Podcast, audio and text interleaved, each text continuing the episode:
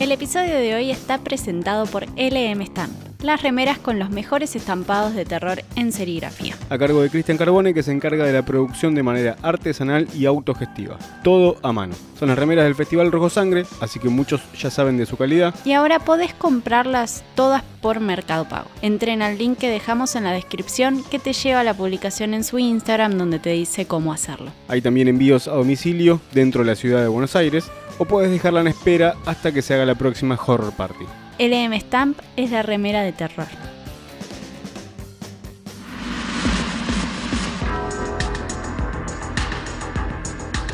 Este podcast es presentado por Sarmiento Sangriento. El Festival de Terror del Conurbano.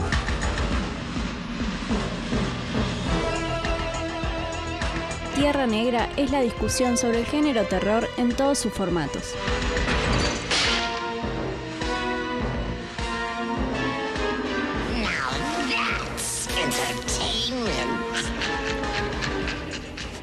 Bienvenidos y bienvenidas a un nuevo episodio de Tierra Negra Terror, el número 18 ya. El Bueno, de la esto- sangre. ¿Sabías que el 18 en la quiniela es la sangre? Ah, mirá, muy sí, bueno. llegamos al episodio 18. ¿Quién lo hubiera dicho? Sí, nadie. Seguimos grabando, chicos. Eh, los que escucharon el anterior, Sí, continuamos el mismo día. bien.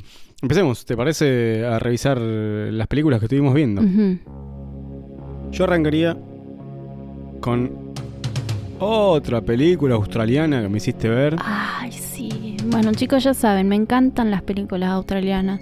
Sí, ya lo saben, no ya falta lo que saben. cada Por programa. favor, si tienen una película australiana que dicen esta, la, esta la tiene que ver Sophie, bueno, la mandan porque es una belleza. Yo, ay, qué hermoso. Sabuesos del amor. Así. Hounds of Love.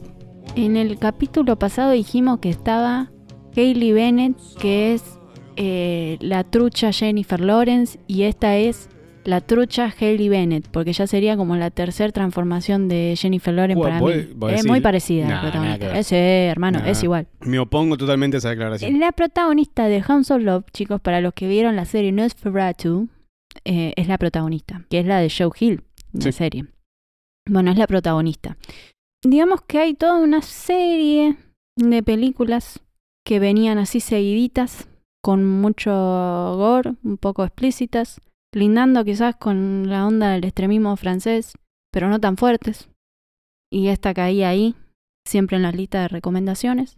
Ah, ok, no sabía de dónde venía toda esta Eh, declaración que estás sí. haciendo. Bueno, De, de- de en- buscar listas en Pero, internet. pero sí, ahí estaba Hounds of Love. Obviamente descargué la película. Y, Emma Booth se llama la actriz Eh, que decís vos que se sí. parece a Hailey Bennett, que no se parece en nada. Bueno, para mí sí. Tiene Eh, los, po- los- los ojos un poco achinados, nada Sí, más. tiene los Sí. ojos un poco achinados, la carita así como más, eh, más rellenita. Una linda piba. A ver. Ben Young es el director. Tiene, es su segunda película. Había hecho una película muy chiquita antes.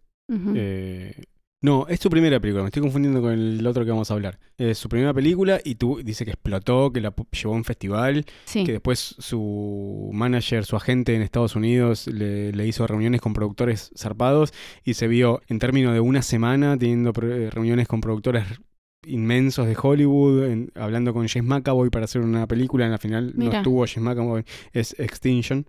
A lo que iba es que después de House of Love gustó mucho en- a muchos productores y le ofrecieron laburo y le mandaron un guion para que lo modifique y le hizo sus anotaciones y que después lo llamaron. Le dijeron, ¿ya leíste el guion? Pero lo acabo de recibir. Bueno, te llamo en una hora. Y él, él se daba cuenta de que la diferencia entre eh, Australia y, Estados Unidos en cuanto a la producción y por qué son tan exitosos y por qué hay tanta producción es porque trabajan muchísimo y muy rápido y todo el tiempo. Decía él que él a veces mandaba guiones para que lo vean los productores australianos y podían tardar semanas en que lo lean y acá le habían mandado un guion a él para que lo lea y ya a la hora que se lo habían mandado se lo habían pedido si ya lo había leído y si ya le había hecho correcciones para hacer. Pasa que él hizo las correcciones y a los 10 minutos le dijeron que lo habían contratado por el papel. Y a, lo- y a la media hora tenía, o al día siguiente creo que tenía el guion ya con las correcciones que había hecho él. Y, y ahí salió Extinción, que no la vimos, pero vamos a hablar de Hounds of Love, que es la película que provocó eso en su carrera, digamos. Una película que trata sobre una pareja de eh, que secuestra niñas, adolescentes, y las tortura. Sí. Visualmente es hermosa. Sí. la, la escena inicial que arranca con las nenas jugando al básquet en el campo ese de la escuela, en cámara lenta, y se ven como sexualizadas, entre comillas, porque se le ven las piernas y el pelo, y en cámara lenta está buena porque estás, vos después de eso te terminas dando cuenta que está en la visión de ellos desde el auto Viéndolas. Eh, toda esa cosa me, me- me gustó mucho. Y es una película que en la que ya sabes que va a estar todo mal, porque como ya arranca filmada, sí, ya, como, sufrí. ya como están ellos arriba del auto, ya como hablan con la primera piba, y esta película no va a ser una película placentera, va a ser una película todo mal. Sí, que- chicos, que es una historia complicada. O sea, si ustedes tienen ganas de ver una película de terror para divertirse, no es el caso. Como en muchas otras películas que retratan historias muy crudas. Es esa que, que tienen que tener el, el aviso de trigger warning, Sí.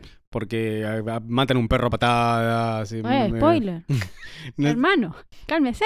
no sé si es tan fundamental para la historia, pero es una película que puede de- des- eh, desbloquear algunos traumas si vos ya estuviste en, en gente conocida, ya pasaste por alguna de estas situaciones, porque no es tan como irreversible, pero a través de la película tiene esa, como esa sensación de que es cruda la película. Sí. Y no se ve tanta violencia física directa, pero es muy cruda la película. Sí. Él, él decía que él no quería mostrar tanto la, la- la violencia directa, no quería hacer, eh, porque no quería montarse a la ola explícita del Sí. porno tortura.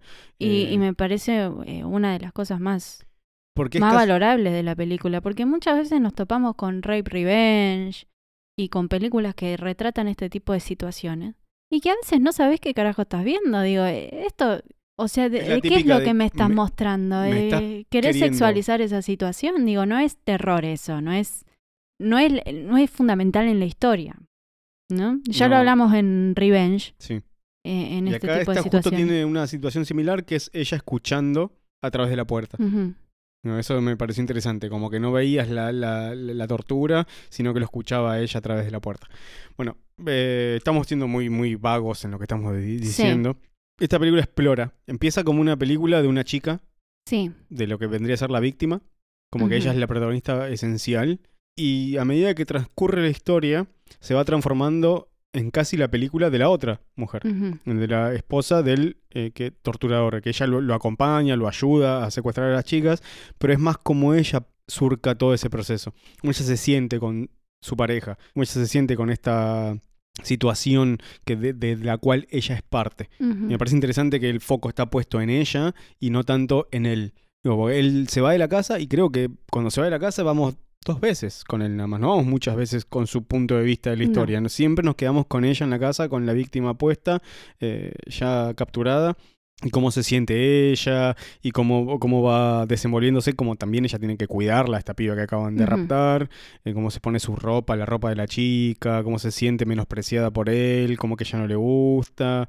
eh, y me, me parece interesante Eh, cómo sí. era cuando a él le preguntaban eh, era lo que quería de la historia, él decía, siempre que veía películas así de parejas torturando, y todas películas que son de una pareja, digo, nunca vemos realmente lo que le pasa a la, a la mujer. Porque generalmente cuando hay mm, eh, abuso y maltrato es el hombre el que viola, tortura, maltrata, y la otra es la compañera, pero él quería centrarse más en la historia Sí. de ella. Y me parecía eh, súper interesante ver ese punto de vista. Creo que está basada vagamente en una historia real, así que los que disfrutan de ese tipo de, de hechos basados. No va a ¿Sí? estar directamente explícito Y- de quién sí. es, porque él dijo que no le quiere dar notoriedad a esa clase de gente. Pero, pero sí, yo, yo leí que, que está basado en un Se- caso de una lo- pareja que, que tenía este modus operandi. Porque aparte era de Australia, así que no creo que haya sido tan difícil de descifrar. Digo, él en la entrevista que yo vi dijo, me basé en un, me basé en varias, pero hay una en la que saqué mucho, pero no lo quería decir porque no, eh, desde su punto de vista no le quiero dar notoriedad a esta gente horrible, pero como me decís seguramente lo, ha- lo han descifrado. Creo que es eh, muy dura sin necesidad de ser tan explícito en las situaciones, porque Sí. a veces la imaginación juega mucho más de lo que, de lo que realmente podés ver.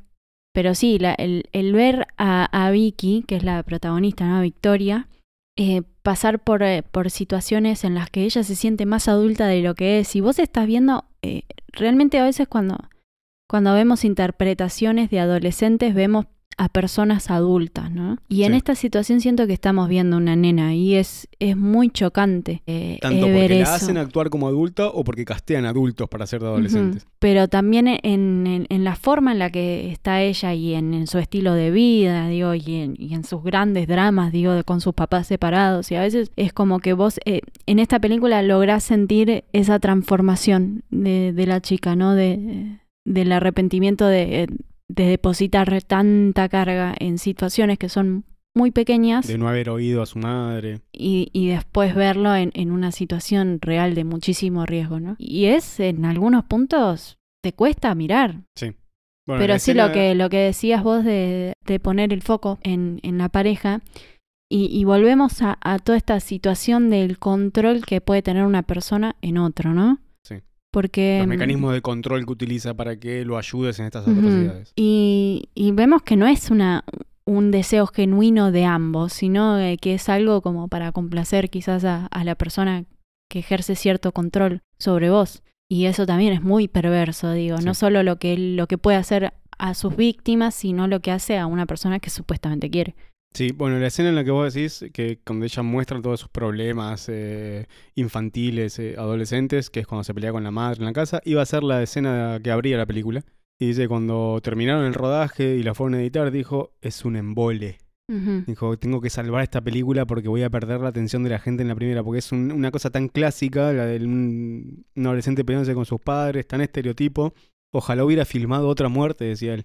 Entonces, la primera muerte que vemos, la primera situación de, de- de tortura, que está hecho todo con planos de detalle, planos cerrados, es Vicky. Sí. Son todas escenas eliminadas que reutilizaron para hacer esa, esa primera escena. Imagino que habrán eh, filmado el- el- cuando ellos levantan a la otra piba, porque me fijé hoy en la película y no es la misma piba la que levantan en el auto. Pero no tenían todas esas escenas de las manos de ella con las cadenas, las piernas, todas esas cosas, esos planos cerrados, que, su- que supuestamente es la primera víctima, son todas escenas eliminadas que no habían usado para, para lo que fue después. Entonces la, terminó poniendo ahí porque dice, necesito una muerte de inicio porque toda esa escena de la pelea con la madre va- es un embole para arrancar con eso. Y piensen, chicos, en su casa. Muchas de las películas que más nos gustan suelen tener escenas introductorias que no tienen mucho que ver con la historia central que estamos viendo. Sí. Eh, porque es fundamental los primeros 15 minutos, ¿no?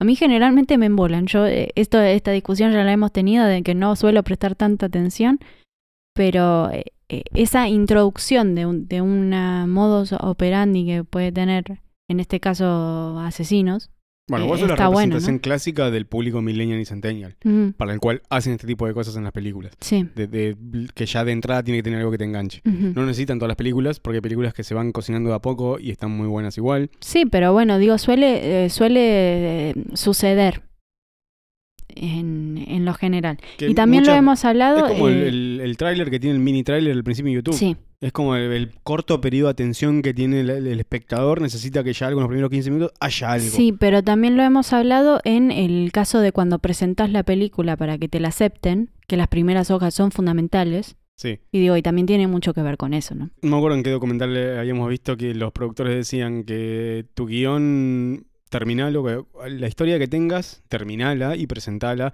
pero asegúrate que las primeras cinco páginas sean espectaculares. Porque eso es lo que va a leer el productor y la va a desechar si no le gusta. No, no va a leer todo el guion si lo primero no le, no le, atrajo. Eh, justamente esto era al revés. Porque el guion, bueno, el guion se lo se buscó el productor él y se lo hizo él porque es eh, una película de bajo presupuesto, su primera película. Y cuando la editó se dio cuenta que, que no caminaba y le tenía que agregar algo más. Que no es algo que tampoco te atrae, te, atrae tanto como decía recién, como tiene que pasar algo para que sí o sí te atraiga, algo revelador, algo. Pues es más como una presentación de lo que son ellos, el inicio. Es como le- le- levantan a la piba y después pequeños close-ups de lo que las torturas y eso, que te va metiendo de a poco, que eso es lo que yo decía, que vos a partir de ya sabés que va a estar todo mal con esta película, que, ya sabés que se va a ir a la mierda y que, estás todo el tiempo yendo hacia eso, y eso me, copa un montón. Otra cosa que, ayuda a esta cosa de, de, de, de- clima pesado y de clima duro es la música.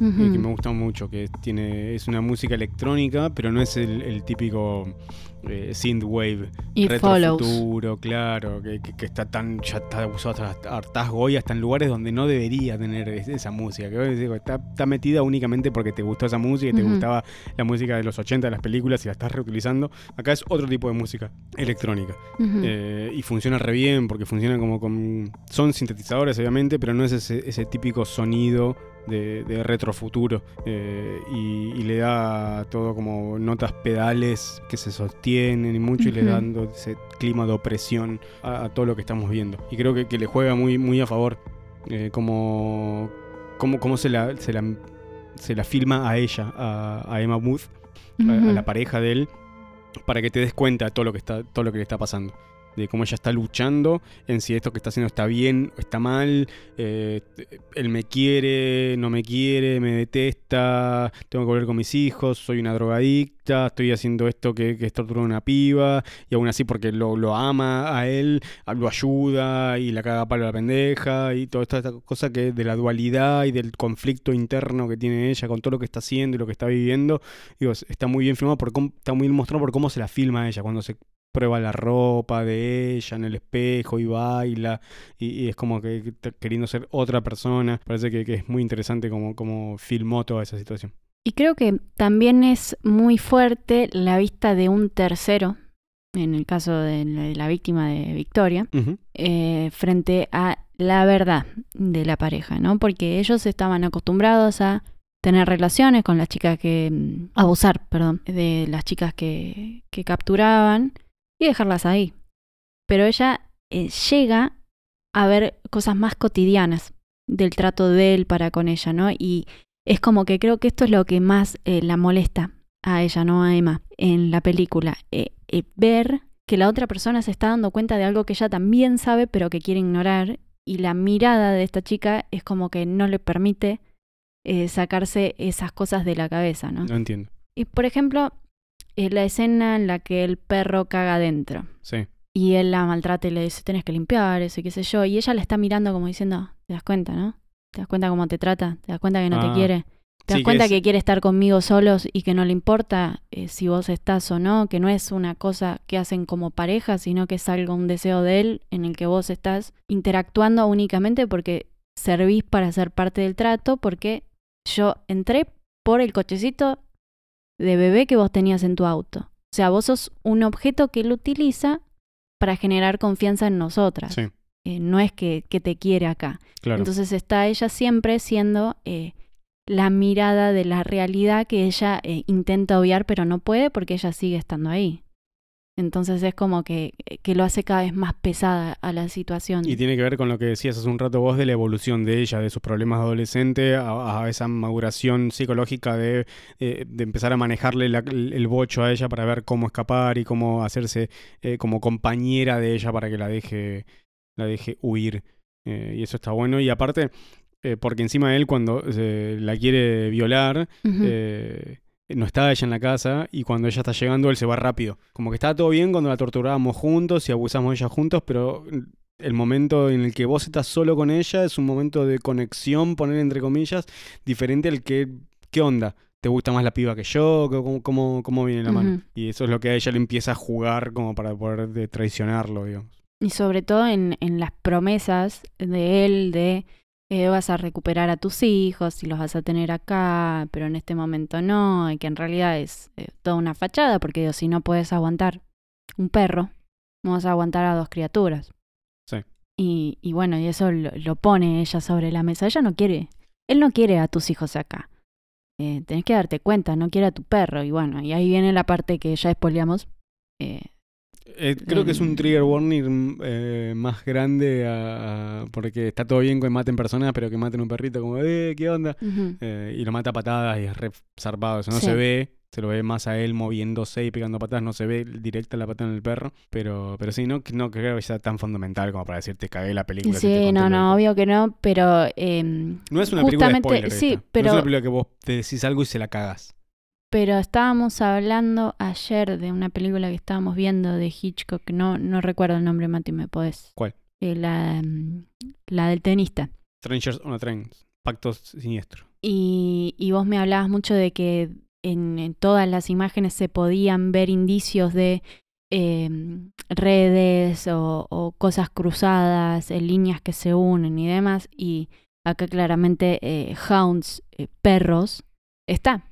Eh, digo, es muy relacionado a nuestros personajes, ¿no? Eh, el papá de Vicky para tener otro tipo de acercamiento con la hija le regala un perrito Sí. y ella tiene un perro que está cumpliendo también la función de eh, apaciguar, apaciguar un poco esas ganas de, de volver a estar con sus hijos, ¿no? De, de- preocuparse por alguien. Sí, no lo había visto eso. Está bueno. Eh, y también, bueno, en esa parte de amor de perros, en la parte más metafórica de la forma que decía, amor de perros, claro. de ese tipo de, de situación en la que él también tiene el control eh, de ella, ¿no? Sí. Eh, y creo que sí, que, que está un poco diseminado también el, el nombre de la película en el resto de, de la situación.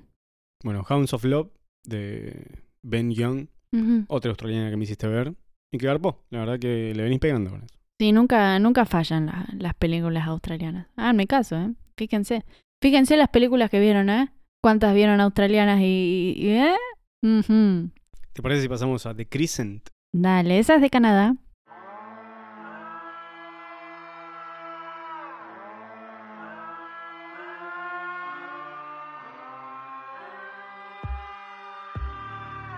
Pero también, también bastante bien. Otro que también nos viene dando satisfacciones seguidas eh, en Canadá con las películas de terror. ¿Qué, qué decir de esta película de Seth Smith?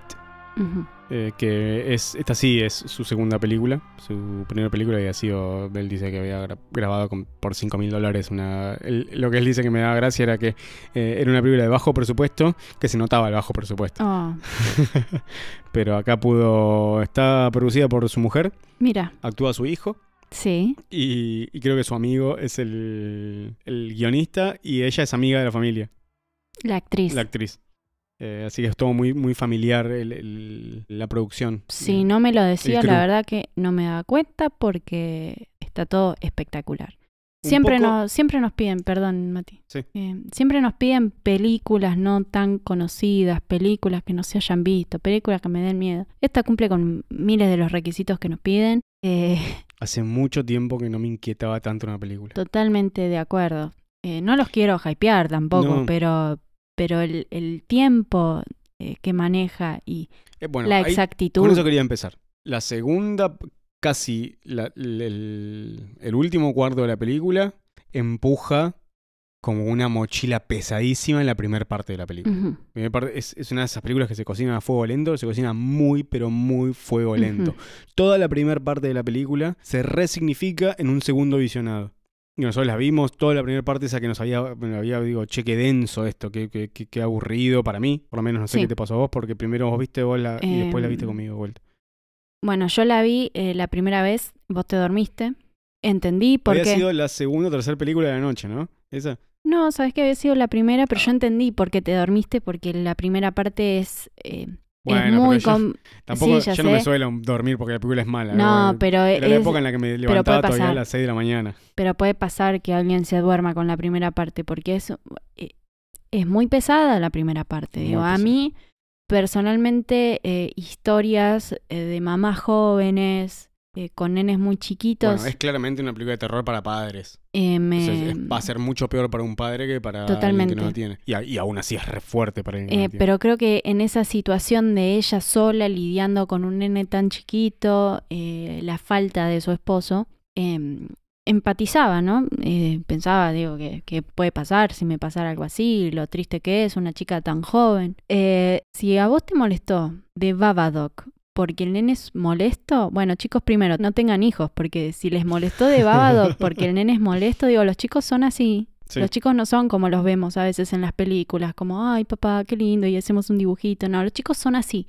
Los chicos necesitan constantemente a un adulto. Así que esto es un poco un acercamiento a lo que es ser. o sea, tocamos de oído, pero tampoco tanto porque hemos eh, vivido en carne propia la crianza de, de niños muy cercanos a nosotros Sí, desde muy chiquitos. Entonces lo, lo tenemos, no es que como, bueno, es, están hablando dos pibes que no tuvieron hijos. No, yo, No, yo no, prácticamente eh, viví toda la primera infancia con mi sobrino, con, con mi hermano y su mujer en ese momento, y, te- y tengo también primos muy, pero muy cercanos que también me, me tocó vivir. Vos tenés también la situación con, con tu prima, y, este- y estás muy en el momento de la crianza, no solamente en reuniones familiares. Los hijos de mis amigas, o sea, y, y sé lo que es estar con una criatura chiquita. no Pero es- te demandan un montón de tiempo, pero lo que digo es, eh, son así los chicos. Hemos- a lo que voy es que hemos estado con, con, gente, con hijos pequeños, pero no únicamente en reuniones familiares. Sí, ¿no? En el día a día.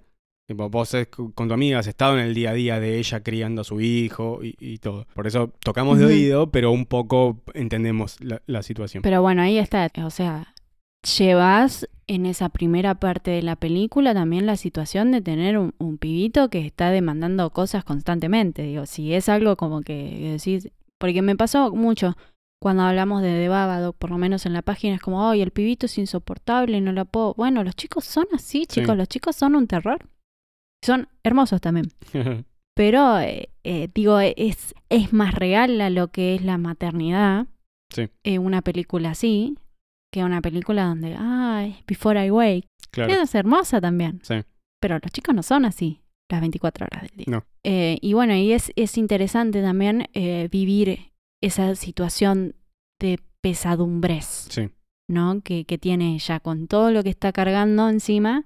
De que lo tienen que acostar a dormir y que esperar a que se duerma y, y levantarse sin hacer el mayor movimiento, irse a la cama y cuando está sentada en la cama eh, se despertó de vuelta, tenés que acompañarlo y ya dormirte sentada en el piso o incómoda porque eh, él ya está medio con- en su cama de una forma en la que vos no te puedes acostar al lado. eh, Y pasando un montón de situaciones que eh, te deben estar derrumbando por dentro y que tenés que mantener todo por, por el bienestar de, de otra persona. Y eso se ve en la primera parte. Bueno, la historia comienza en que ella está en el funeral de su novio. Eh, afuera con su hijo y se acerca a la madre a decir que tienen que, que si no le parece, irse a la casa en la playa que tiene para despejarse un poco, que vos sos muy joven y te pasó esto y es una lástima y tienes que cuidar a tu hijo y pensar en él y tenés toda esta cosa de eh, ella en, muy joven con un primer hijo y que encima se murió tu pareja. Ujú. Entonces tenés que irte a... eh, tiene que ella irse a como a desconectarse. Por eso el, de- el, el director decía que no le hizo falta eh, ponerla en una época vieja, como sí dijo el de mm, House of Love, que la puso en los 80. Él mismo dijo. ¿What? Sí, Me estás jodiendo. sí, Los 80. sí. Yo la sentí tan actual.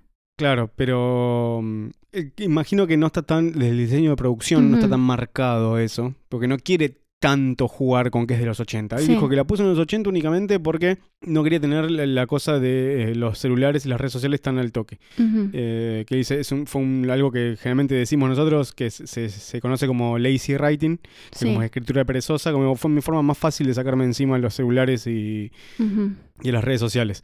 Eh, entonces, porque si no, hoy en día él decía, es como, eh, bueno, nos conectamos, nos conectamos a internet y vemos cuándo fue su, su última conexión y dónde. Entonces, a nadie le interesa Claro. ver una película de un tipo sentado en una computadora viendo dónde está. Entonces, por eso la puso en los 80. Y él, Seth Smith, dice que eh, él no le hizo falta eh, setearla en otra, en otra época o poner que, que no había celulares, no había teléfono por alguna forma, porque ella lo que está buscando es aislarse por esta Sí. situación. Entonces, en, en- en un momento que pasa algo raro, ella lo primero que quiere no es ir a buscar ayuda afuera, llamar a la policía. Ella está queriendo abstraerse de este mundo en el que le pasó esta situación horrenda. Entonces no, no le hacía falta. Y me parecía muy copado, porque en un momento pensé, ¿viste? Nunca se te cruzó por la cabeza decir, che, que vaya a buscar ayuda.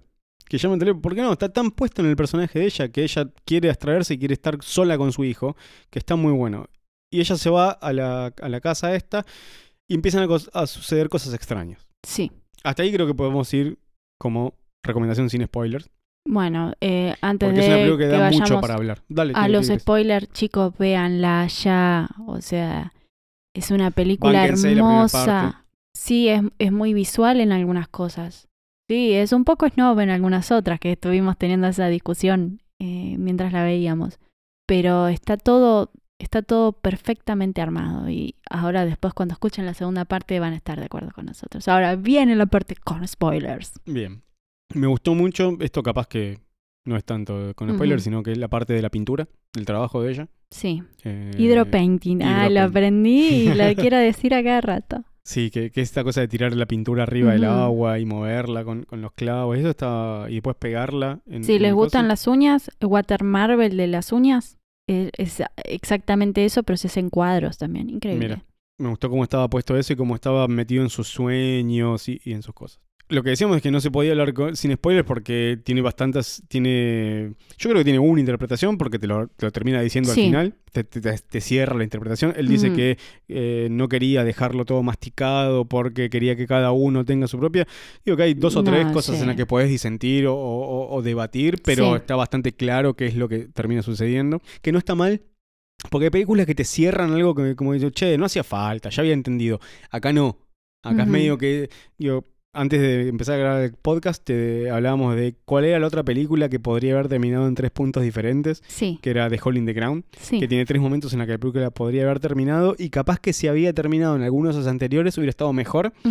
Acá no, acá si termina en el primer momento en el que podría haber terminado, eh, hubiera sido una típica, típica película artsy de una persona que se mete en el, en el mar y no terminas entendiendo un choto y es toda la- a la libre interpretación y eso no me hubiera gustado. Tiene otro punto en el que podría haber terminado, que eso está bueno, eh, que si tuviera terminado en ese momento de- de- del choque del, del- del bote, tam- hubiera estado bien. Y el otro, el final real, que es cuando el nene mueve la mano, digo, es cuando te reduce la historia, te, dice, bueno, trata Es sobre esto la esto. película, te lo, te lo confirma. No creo que está tan mal. No, no. es como esos finales a prueba de boludo que te explico todo, porque te viene con una... Yo pensé, Es como que te resigni... Ese momento te resignifica toda la película y te da para hablar un montón cuando termina la película y para verla de nuevo, que es lo que decía hace un rato, que cuando la ves de vuelta, toda esa primera parte pesada, larga de la- las situaciones, se ve de una forma hermosa después, se resignifica todo y, es, y se puede hasta apreciar mejor todo eso. Yo pensé que no te iba a gustar eh, la tercer- el tercer final. Ah, mira. Y estaba digo, en por- dudas con el resto de la película, porque a veces uno, en, en esta posición, ¿no? De que hablamos y también recomendamos diferentes tipos de films, te pones en una situación en la que decís, esto es algo que está jugando con mis subjetividades y que en realidad no está tan bueno y en este caso era muy difícil porque realmente no la vio mucha gente. Y yo estuve averiguando, porque vos imagínate que pasaron seis meses hasta que la viste vos. Sí. Y todo ese tiempo no tuve, no pude hablar con alguien, boludo, de lo que había visto. Y es algo fascinante, o sea, eh, eh, cada uno de los detalles de la película es, es algo que, que te dan ganas de decir, che, mira esto, che, fíjate este detalle. Eh, y al mismo tiempo también tenía esa sensación, digo, y si me pareció algo, eh, una obra maestra a mí sola, Claro.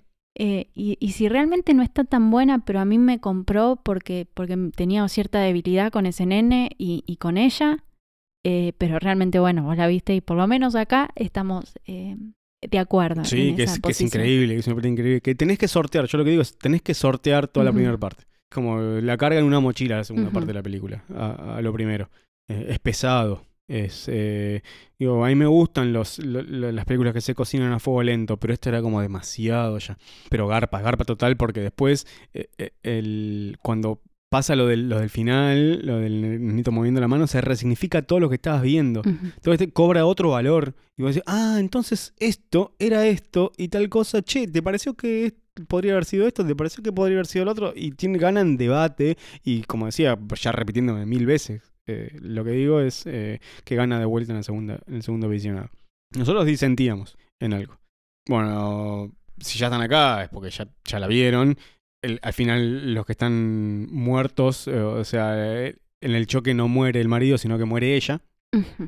Y mm, el nene que es como que esa casa en la playa que el- la, la idea inicial para mostrar, para vender la película, el director la vendía como una, una playa embrujada, una playa Sí. encantada. Eh, pero es como que esta, esta playa sería una especie de limbo, Sí. en el que vos te quedás entre la vida y la muerte. Y entonces eh, tanto la madre como el nene quedaron en ese, en ese estado de cuando vos estás en coma, ¿a dónde va? Tu esencia, tu alma, tu espíritu. Y sería esta casa. Y todo el tiempo lo que, lo que me encanta es que esos ruidos de timbre Sí. cómo va jugando con el sonido, lo- cómo hace sonomontajes, eh, que, que- que el timbre al final son los latidos en la maquinita y cómo en ese, mm, voy a volver al final y, y después voy a retomar lo que quería decir. Todo ese, cuando se escucha el, el- el ruido, el y se va transformando de a poco hacia el pip. Digo, me, me pareció increíble, me pareció genial. Y, y- y también la música, la- ese, ese, mm, ese leitmotiv que tiene todo el tiempo esa música.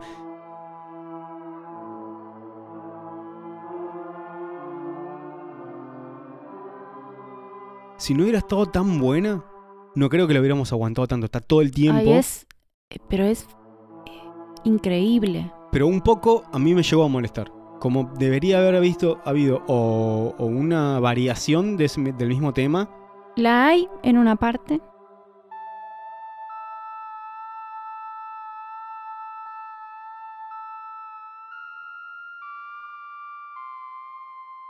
En, en la Pero parte pareció- emotiva. pero me pareció que el, el- el- el más pesado está mucho, mucho tiempo, muchas veces.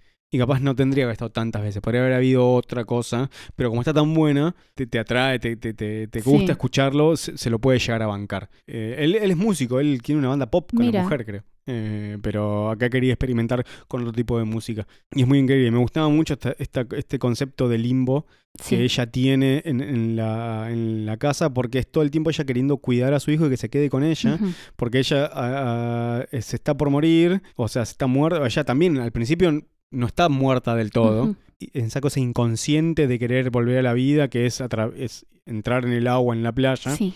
em, que lo hace inconsciente, porque ella lo que quiere hacer es quedarse con su hijo, y no se, lo, no se lo lleva a él porque medio que inconscientemente sabe que el pendejo va a volver y ella no. Eh, y Y me no, no sabemos hasta qué punto ella tampoco quiso volver para poder mantenerse con él. De Claro. ese lado, ¿no? Es que ella como estaba, como yo, medio que ya estoy viendo, porque ella en el momento en que aparece con las piernas mojadas y después se tira hasta con una mm, un bloque de cemento que vos me habías dicho que yo no me había dado cuenta de eso, claro, ella se tiró con un bloque de cemento porque la primera vez el mar la devolvió. Sí. Entonces eh, fue la confirmación de que ella estaba muerta, que en ese momento en que ella también estaba en coma con el hijo y finalmente se muere. Ella quiere volver y se tira una vez más, pero con un bloque de, de cemento para quedarse. Eh, y después es como ella todo el tiempo evitándole desde las primeras escenas que el neno vaya a la playa. Es como que no lo termine. Para mí es que es, es como una dualidad, en que ella primero no lo sabe, Sí. que está muerta con el nene, y después como que se va dando cuenta a medida que va transcurriendo toda la situación en la playa y eso se va, va cayendo en la realidad de lo que, de lo que pasó.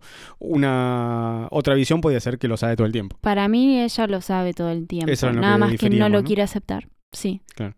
Eh, no lo quiere aceptar porque ella quiere quedarse con él, pero no quiere tener la carga de que ella lo está reteniendo, ¿no? Eh, porque cuál es la, la situación, ¿no? Vos le estás negando a tu hijo que esté, que esté vivo, pero al mismo Claro. tiempo lo querés tener con vos. Se está haciendo la boluda, digamos, como no pensando en eso y queriendo como, bueno, comamos y juguemos acá y tengamos, es, quédate conmigo. Y también hay, eh, de- eh, podemos entender por qué él está tan molesto, por qué a él le cuesta dormir, por qué él necesita estar todo el Ir tiempo yendo a la playa, porque él tiene ganas de volver, porque, porque su cuerpo está pidiendo que él reaccione. La llamada con el padre. Y bueno, y... La llamada por el padre, qué, increíble, porque me, me hizo cagar todo, pensando que es un fantasma, porque a- a ese momento vos pensás que el padre es el que está muerto, que lo llama por teléfono y digo, me estoy muriendo acá, quiero que vengas como chabón, ¿querés que tu hijo se muera? ¿Qué Sí. onda?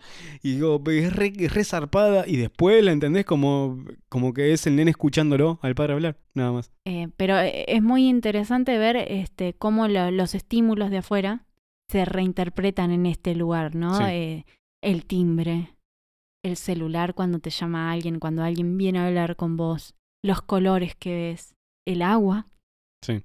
eh, cómo, cómo estás sintiendo ese cuerpo de afuera, eh, esas, esos estímulos de- del exterior.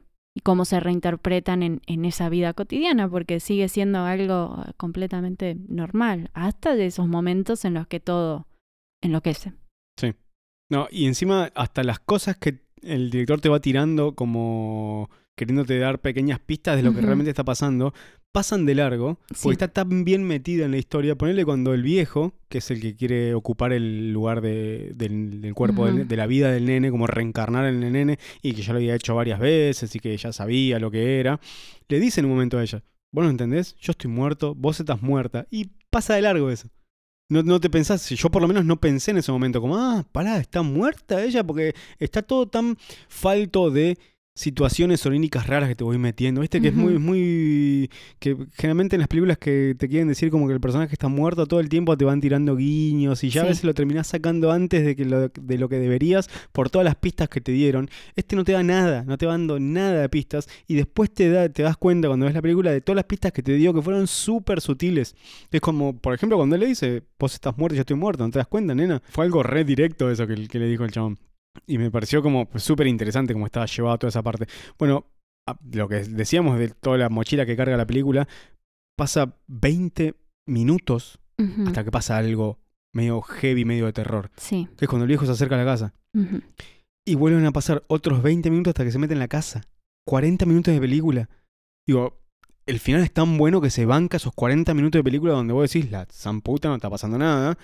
Eh, y, pero esas pequeñas cosas que te va tirando te hacen que, bueno, me la aguanto, me voy aguantando porque esto está copado, se ve linda, a pesar de que tiene una factura medio de bajo por supuesto, Sí. no hay tanto tratamiento de, de- de filtro de luz y de colores y, y- y esas cosas, se ve muy linda porque creo que la guita está puesta más en la, en la cosa onírica del viaje de ella con su pintura, cuando se ve con su marido, en la bañera. Qué escena. Esa escena es increíble, es hermosa.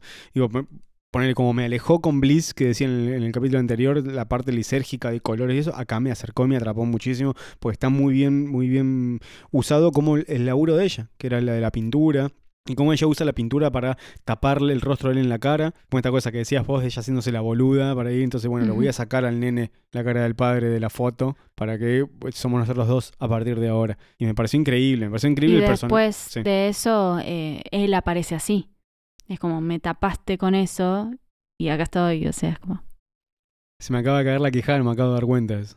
es, Mm. eh, es muy fuerte. A mí esa parte me dio muchísima tristeza eh, por la situación de ella y también muchísimo miedo, chicos. Sí, se ve Eh, hermoso. Es este, porque realmente no sabes quién es esa persona. Digo, a vos te dio mucho miedo la llamada con el nene, pero eh, tampoco sabemos qué es lo que está volviendo. Es como cementerio de animales, uno Sí. ya lo tiene puesto al chip del que el que vuelve no vuelve igual. Entonces es como que no sabes a qué se está aferrando. Cuando el viejo aparece en la casa. Ah, cuando, es que esa situación de que cuando pasa la escena aflojas el cuerpo, que estás como medio tensionado, que tenés como una presión en el pecho, que aparece en la casa y le empieza a hablar y, y ves la, la- la cosa en la mano que le va saliendo, cuando camina él, después la, la- cosa deforme de la pierna, cuando pelean, que le rompe la cara y se ve como un bicho extraño, digo, es increíble, es que- hermoso eso. que después de los revisionados empezamos a... eh, Prestar más atención en esas cosas. eh, pero que básicamente él es el cangrejo. Que No. va buscando otro caparazón. Eh, es como que ninguna de las frases está puesta al azar. No. Eh, salvo la, cotidianidad que pueden tener ellos, eh, madre e hijo, cualquier diálogo que ella tiene con alguien, muy intencionalmente puesto.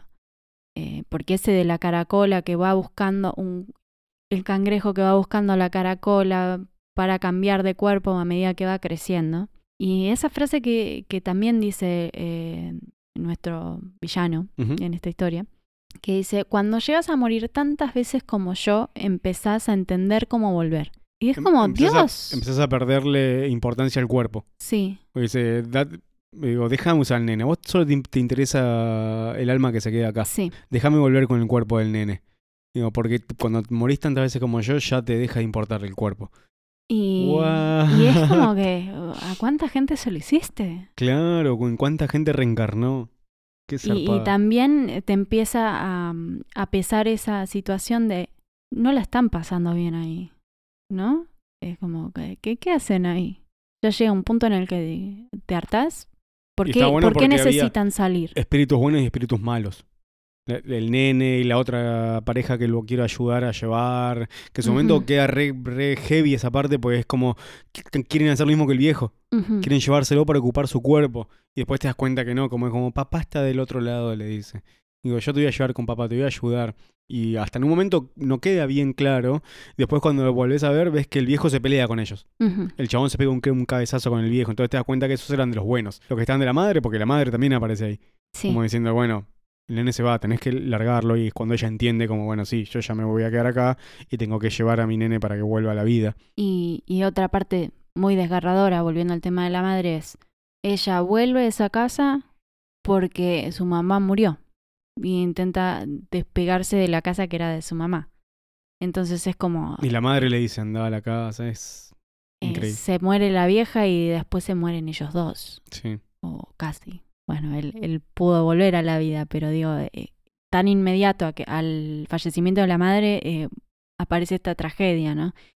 Eh, y encima en un lugar que ella se supone que conoce, pero no tanto. Y la nena nos da esa pista de por qué tienen un accidente, ¿no? Porque uno dice, bueno, eh, tres personas en una lanchita, en un laguito, ¿por qué? Porque le dicen la luna, porque es como una bahía que tiene la, el fondo muy bajo. No, no, no recuerdo el término técnico. De- Sí, de pero cuando- algo, algo que no suelen ver cuando están andando en el barco. Bueno, Sí. toda la secuencia el nene solo, cuando ella se va esa segunda vez a probar de si puede volver a la vida con, con, el, con el ladrillo y todo, es, es tremendo. Te da una angustia. El nene solo, pase, agarrando comida, eh, tratando de ver la tele, haciendo algo para divertir. Toda esa cosa sola es, es increíble. Yo imagino que eso, si sos padre, toda esa secuencia debe ser de una angustia total. Y el pendejo está perfecto. Está buenísimo, porque generalmente vos ves a los nenes como accesorios diabólicos eh, o, o en una eh, actuación muy grande, muy eh, extrovertida como en The Babadook, eh, como los pibitos de, mm, de ¿cómo se llama? de Cementerio de Animales. eh, pero este es como, es muy pero muy chiquito y aún así se, man- se- es como que lleva él la película. Eh, algo que decían en la actuación era que eh, ella, la idea era filmarlo al nene, decirle las cosas y tenerle sus tiempos, sabiendo Sí. cuándo quería actuar, porque no siempre quería actuar, a veces quería estar jugando solito, a veces quería estar haciendo otra cosa.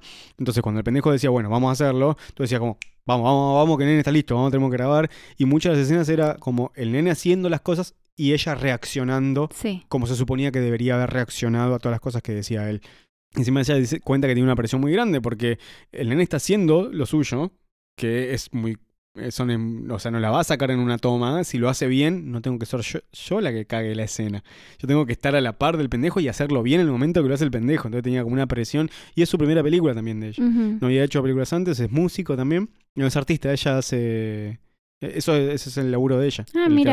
Y me, y me parece que toda esa escena donde el pendejo está solo es increíble. Y cuando interactúa con la madre está súper llevado. Y hasta se nota. Como que es que hay veces que lo filmaron haciendo cosas nada más. De como jugando y hablando. Cuando le muestra el caracolcito que hace ¡Iu! ¡Iu! Que se nota como que son genuinas las reacciones que tiene el nene. Que no está actuando todas las veces, sino está como caminando e interactuando bien. con ella. Eh, porque hay algunos, viste, que hemos visto que, oh, mamá, qué maderita, qué es esta Sí. criatura. Pero e- este eh, también se, se muestra mucho eso, ¿no? La, lo genuino de la criatura. Entonces e- es más sencillo también que, que actúe. Sí. Eh, pero sí, podemos llegar a debatir en esas situaciones que, qué tipo de personas llegan a ese limbo. Si ese limbo es como toda una ciudad, porque No, no creo que ¿Qué lleve a ningún lado. esa cuestión. ¿Qué es el agua?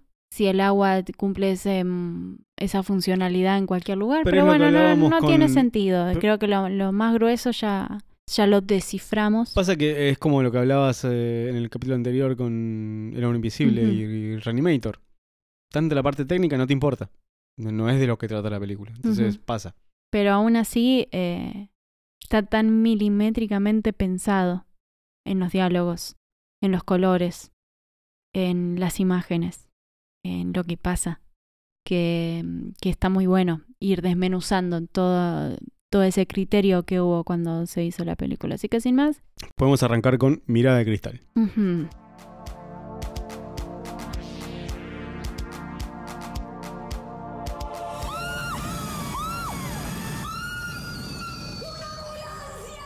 Este homenaje a- al terror italiano. Concretamente, yendo a esta película, eh, Ezequiel Endelman y Leandro Montejano son los dos directores, ellos dos. Eh, Ezequiel Endelman también lo pueden conocer de la última presentación del Vars, el spot del Vars. El mejor spot del Vars hasta ahora para mí. El más lindo de todos. Es, eh, tiene una estética muy hermosa, muy similar a, esta película también. Sí. Esta película iba a ser el tercer episodio de una serie web que estaban haciendo para YouTube, eh, que cada episodio iba a ser como un homenaje a cierto estilo de, de cine, de, de terror. Cuentan que Tamae Garategui, Sí, la directora de Mujer Lobo, que también está en la producción de esta película. sí, eh, lo vio, le preguntó qué estaban haciendo, le mostraron lo que iban haciendo para este episodio, les dijo esto tiene que ser una película, tiene que ser una un largo, y entonces se metieron un poco más a juntar un poco de guita, eh, pero dicen que también, que tuvieron líos con el presupuesto y medio que por, por momentos algo se nota, viste, que algunas cosas están un poco más cuidadas, otras no tanto. Bueno, se basa en que es una supermodelo que muere en uno de sus primer desfile que tiene en la película y dos otras modelos muy reconocidas van a hacer una sesión de fotos, se van a probar vestidos, van a hacer todo, a ver quién es la próxima chica de etapa que reemplaza a toda esta famosa, pero no se va a saber hasta último momento que hayan hecho todo y, y se eligen. Y, es una sesión eh, de fotos de homenaje de la muerta. O sea, Claro. ellas tienen que reencarnar a esta modelo, ¿Quién es la próxima? Alexis Mortimer Morrison. a Alexis Carpenter. Carpenter era ese. Eh, me acuerdo que habían puesto el, el nombre de- del maestro. Y se empiezan a suceder, una- una- a suceder, obviamente, una serie de muertes a manos de la silueta, que es así como están los créditos, que, la que- maniquí. que es un maniquí. Que es un, un maniquí que tiene todo el aspecto maniquí, se mueve con las posiciones de maniquí, con los quiebres de cintura y, y tiene una careta hermosa. Tiene, es preciosa la careta que, que hicieron.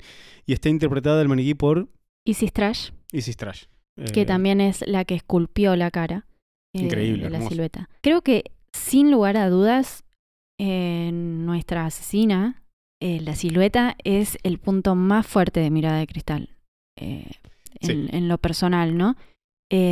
Los movimientos que, que estabas recalcando vos, la forma de interacción que tiene y esa cara inexpresiva que consigue la máscara, eh, realmente te atrapa ¿no? Eh, en el terror Sí, de la sí, sí. película.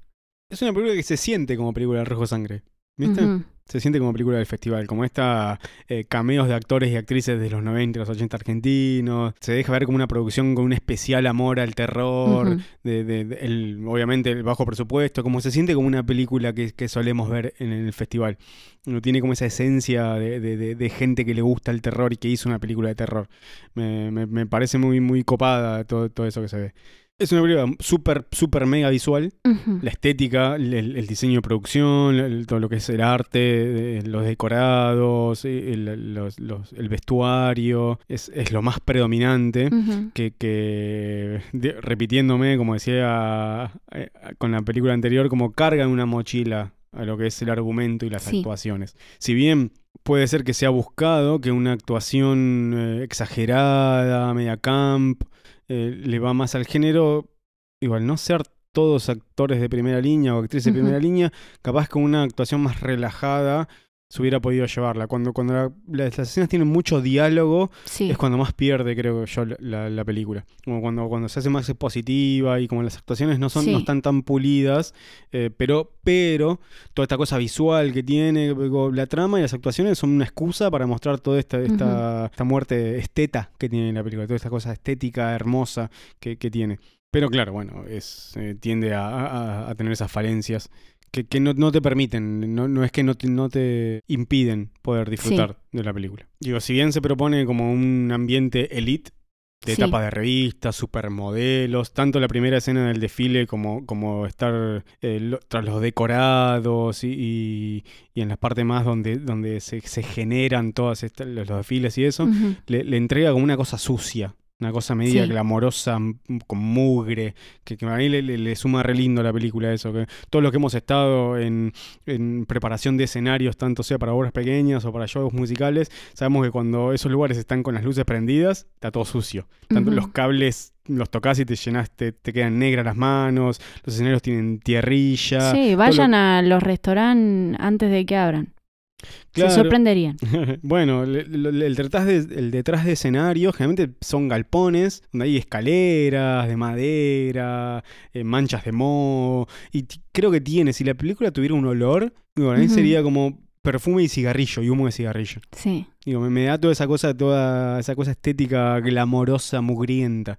Y eso me parece que está, que está buenísimo. Toda la escena del primer eh, desfile, que hay como un alambrado y el pi- piso está mojado. Me parece que es, es hermoso, es un- de una, de una- de una- un diseño de producción fantástico que, que- que Ujú. hicieron ellos. Y hay escenas que tienen una factura mucho más linda que otras. Por ejemplo, la escena en la que una de las modelos que va a reemplazar está en la ventana de su departamento y Sí. se ve de afuera que está como con una, una cosa media hecha por CGI, media, media rara. Eh, una- Tuve, eh, discúlpame, Sí, te sí, interrumpa, no. Matías. Eh, tuve el atrevimiento de escribirle a Ezequiel en una de sus historias de Instagram. Eh, le pregunté cuál era su escena favorita de Mirada de Cristal y me dijo que, que sí, que era la escena del departamento. Mira, ahí me, me resultó raro que no, le- no la hayan usado en el tráiler. Porque es muy linda esa escena. Yo hoy, justo antes de, de empezar a grabar, eh, vi el tráiler de vuelta para ver si estaba, justamente para ver, eh, confirmar esto. Y no estaba en el tráiler. La verdad que me pareció raro porque es una escena preciosa de la película. Eh, no recuerdo el nombre de eh, la que se transforma en la protagonista después de nuestra historia. La protagonista del corto de Rojo Sangre. Sí, me acuerdo de, de Irene por su pasado humilde. Sí. Ay, cómo me pegó eso, me pegó a mí directo, viste, como que yo siento que en algún momento alguna conchuda me lo va a decir. Can relate to that. Eh, pero bueno, vemos a, a- a esta modelo, ¿no? Que, que- que tiene muchísima ambición y es muy interesante también, eh, por más de que estamos de acuerdo en que quizás el eslabón más bajo de la película son algunas de las actuaciones, Sí. eh, me resulta muy interesante eh, que si bien la vemos muy ambiciosa, combativa, eh, sin escrúpulos en, en toda su forma de, de avanzar en su carrera, en ese espacio de intimidad que es su casa, la vemos más eh, vulnerable Sí. y, y una persona más, este, más amable, ¿no? Sí. Eh, más noble con su, con su gatito. No tan femme fatal que cuando se encuentran con otras pibas de la calle Sí. las mira mal y le contesta como el orto. Digo, es como, como que puede bajar su guardia Sí. eh, en ese espacio, ¿no? Y, y aparte, eh, digo, hasta los detalles que se manejan. Es una película que, que tiene. El diablo está en los detalles y está en Mirada de Cristal. Sí. Porque, digo, la- las tapas de revista, la recreación de las imágenes anteriores de Alexis Carpenter. Eh, las botellas de perfume, que por Dios, o sea, esas botellitas de perfume de Avon, ¿cómo me dolió? porque pienso que tuve miles de esas botellas y me encantaría tenerlas ahora. Digo, por ahí en esa época vos la veías como, ah, esta botella de mierda. Y, y, y son tan lindas, ¿viste? Todas esas cosas tan... La ventana.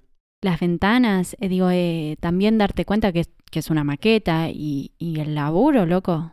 Bueno, eh, el de la maqueta de la casa de, de, de Lucía, es, ¿no? La, la señora... Claro, donde está Silvia Montanari, que es la que decís vos, eh, es el departamento de, mm, de Leandro Montejano. Mira, Es el departamento de él y dice que durante las dos o tres semanas que, que duró la filmación y todo eso, él vivía en una casa toda modificada, donde le habían puesto esas, esas ventanas que no entraba luz y que le habían puesto unos tergopoles que después pintaron de rojo y que era re, mm, re agresivo para vivir en el día a día, pero que bueno, era el lugar que tenían y que lo estaban usando para eso, y que él tiene tres gatos. Dice que los gatos descubrieron que se podían trepar por el tergopol y, todas las noches se lo rompían, se lo dañaban todo. cada vez que tenían que ir a filmar tenían que, que arreglar eso para que quede bien. Pero todo ese lugar donde está Silvia Montanari con, con las dos eh, gemelas es como hermoso, con los frasquitos de, de- que decís vos de perfume eh, y, y las ventanas, que es algo que está en el, en el póster de, de la película.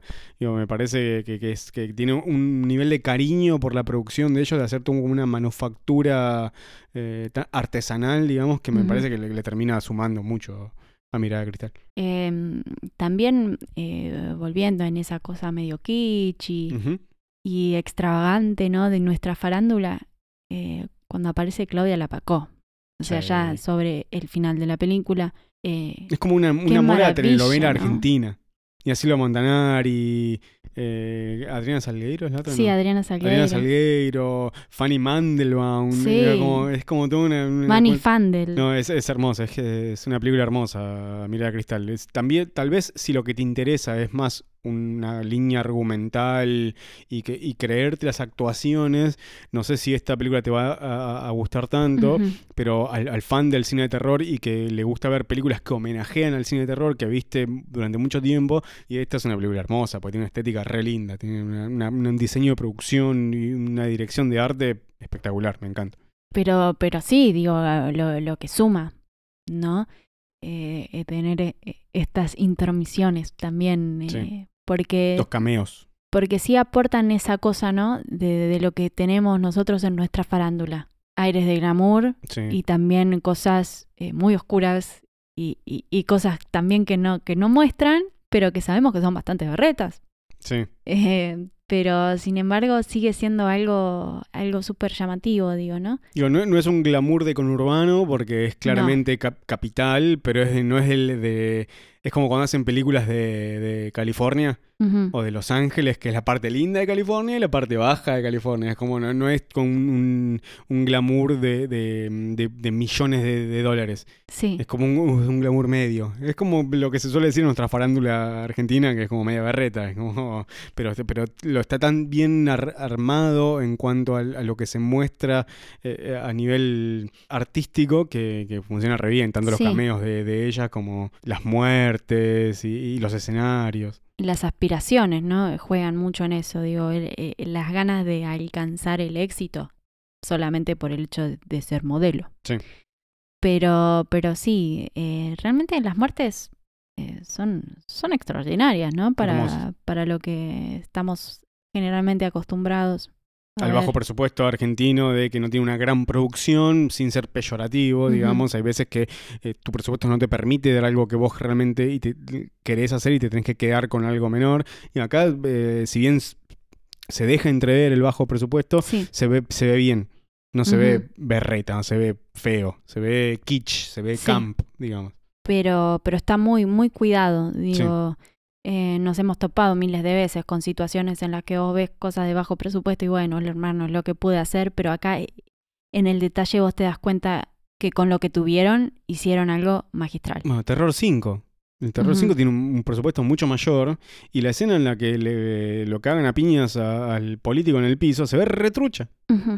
Digo, es cuest- cuestión de haber tenido cuidado cuando filmabas eso, nada más. Eh, yendo también a, a otras tomas así eh, interesantes, ya podemos ir a espacios como la parte del círculo italiano donde hacen eh, donde intentan hacer la recreación de las fotos y Sí. también eh, el espacio ya de por sí es un lugar lindo pero la iluminación es como que suma muchísimo ¿no? Sí. y otra cosa también como para destacar eh, es la aparición de Andrés Borghi eh, Sí. ¿no? En toda la escena en la que seguimos a Irene, la otra chica que iba a competir con Eva. Sí. Ahora busqué el nombre de la protagonista. Em, y bueno, y vemos a, a este conserje ciego que está enamorado de Irene. Eh, y realmente em, yo ya había visto algunos cortos de Andrés en los que él participaba. Eh, pero muy bien, o sea, se nota que él también, me imagino que debe ser algo eh, en relación con tu labor como director y vos sabés qué es lo que está esperando la otra persona, entonces eh, la actuación es muy precisa, Sí. eh, ¿no? Y, y aunque sea un papel muy lo- chico, eh, lo ejecuta a la perfección. No digo que los otros no, pero es como que se lo tomó muy en serio y, y se- y se nota en, su, en la ejecución, digamos. Del. La amo, señorita Irene. ¡Ah, ¡Qué dulzura! la música. Ujú.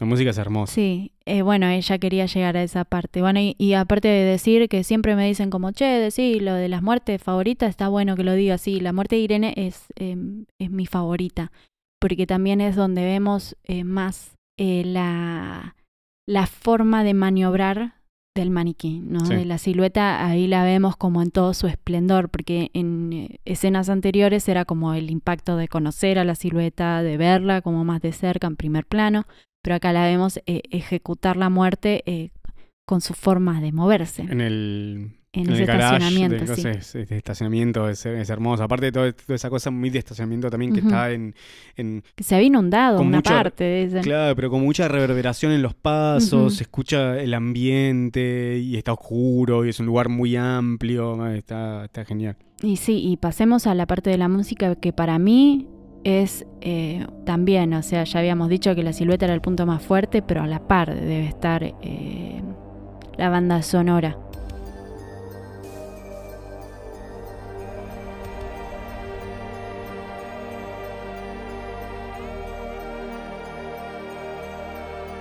Maravillosa.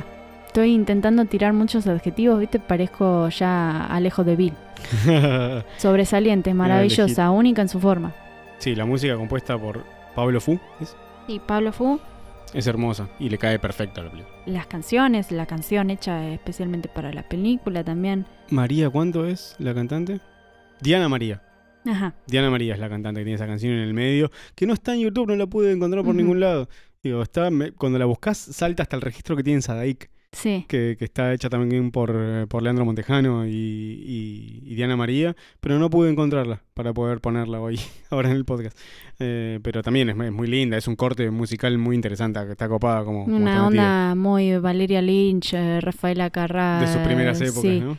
Y bueno, eh, no sé si tenés algo más para agregar de Mirada de Cristal. Eh, simplemente eso, que, que se pongan en contacto porque nosotros la vimos porque la liberó. Sí, por la eh, cuarentena. por la cuarentena y la vimos en Vimeo. Estamos muy agradecidos de haber tenido esa oportunidad. Teníamos ganas de verla cuando se estrenó en El Rojo Sangre. Sí, porque Vicky nos había Eh, dicho, con la que hablamos de la remake de Suspiria en el tercer o cuarto episodio. Que nosotros fuimos a ver aterrados y estaba Mirada de Cristal a la misma hora, entonces era como imposible ir. Ella fue a ver Mirada de Cristal, Sí. nosotros fuimos a ver Aterrados. Y Una- cuando salió, la, la salida dijo que, que le había encantado y que le había gustado mucho. Y después, cuando fuimos a ver juntos Abra Cadabra, eh, también eh, volvimos a hablar de Mirada Cristal y dijo: Tienen que verla esa porque está buenísima. Y sí, está. está Sí, y sigue siendo súper fanática. Bueno, Vicky es muy fanática del Giallo, así que pueden seguirla en su cuenta Victoria Marañón R.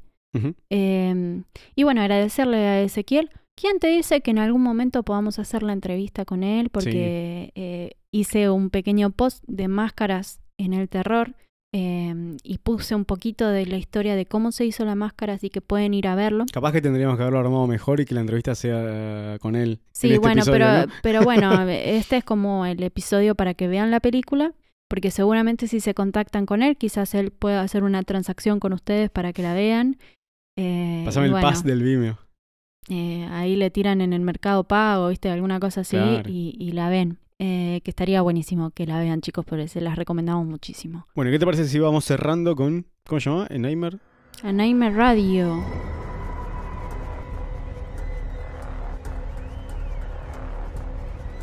Les gusta jugar, ¿no? Son muy playfuls. Sí, es como eh, hablábamos en otro episodio de la... Pero están laburando. Mamita, Sí. entras a las redes sociales de ellos y te como foto con tal firmando película, título, ponele nada. Foto normal con título, otro título. Digo, mierda, ¿cuánto- ¿cómo están laburando estos chabones? Y ahora hicieron una antología que juntaron a varios directores eh, que se siente, que parecía que se podría llegar a sentir muy frecuencia Kirlian, pero no. Estuvo bueno eso, pues yo decía como, eh, loco, choreo. Pero Alto no. choreo, loco, Cristian Ponce, ponete ahí, fíjate, te están cagando. No, pero en realidad no. Está, tiene la misma premisa, que es un hombre contando historias a un programa de radio, pero no tiene nada que ver. Y está bueno eso, porque es como tomar una misma idea y hacerlo de forma diferente, Sí. y es muy interesante también. Es como un hombre que va contando historias de terror, un locutor de radio, que tiene como un hilo conductor en la historia de ese locutor de radio, y diferentes historias que él va contando, diferentes cortos, que algunos con, mejor eh, tino que, que otros, Sí. pero, pero están bastante bien en general. Creo que la historia de los Sonetti, la que es la del locutor de radio, es, Sí. es muy hermosa. Todo el, el, el- ¿cómo se llama? El, el- el estudio de radio está muy copado. La consola no es una consola de radio. Ah, mira, No, acá una con el profesional de sonido nos damos cuenta. Chicos, una- contraten a Matías.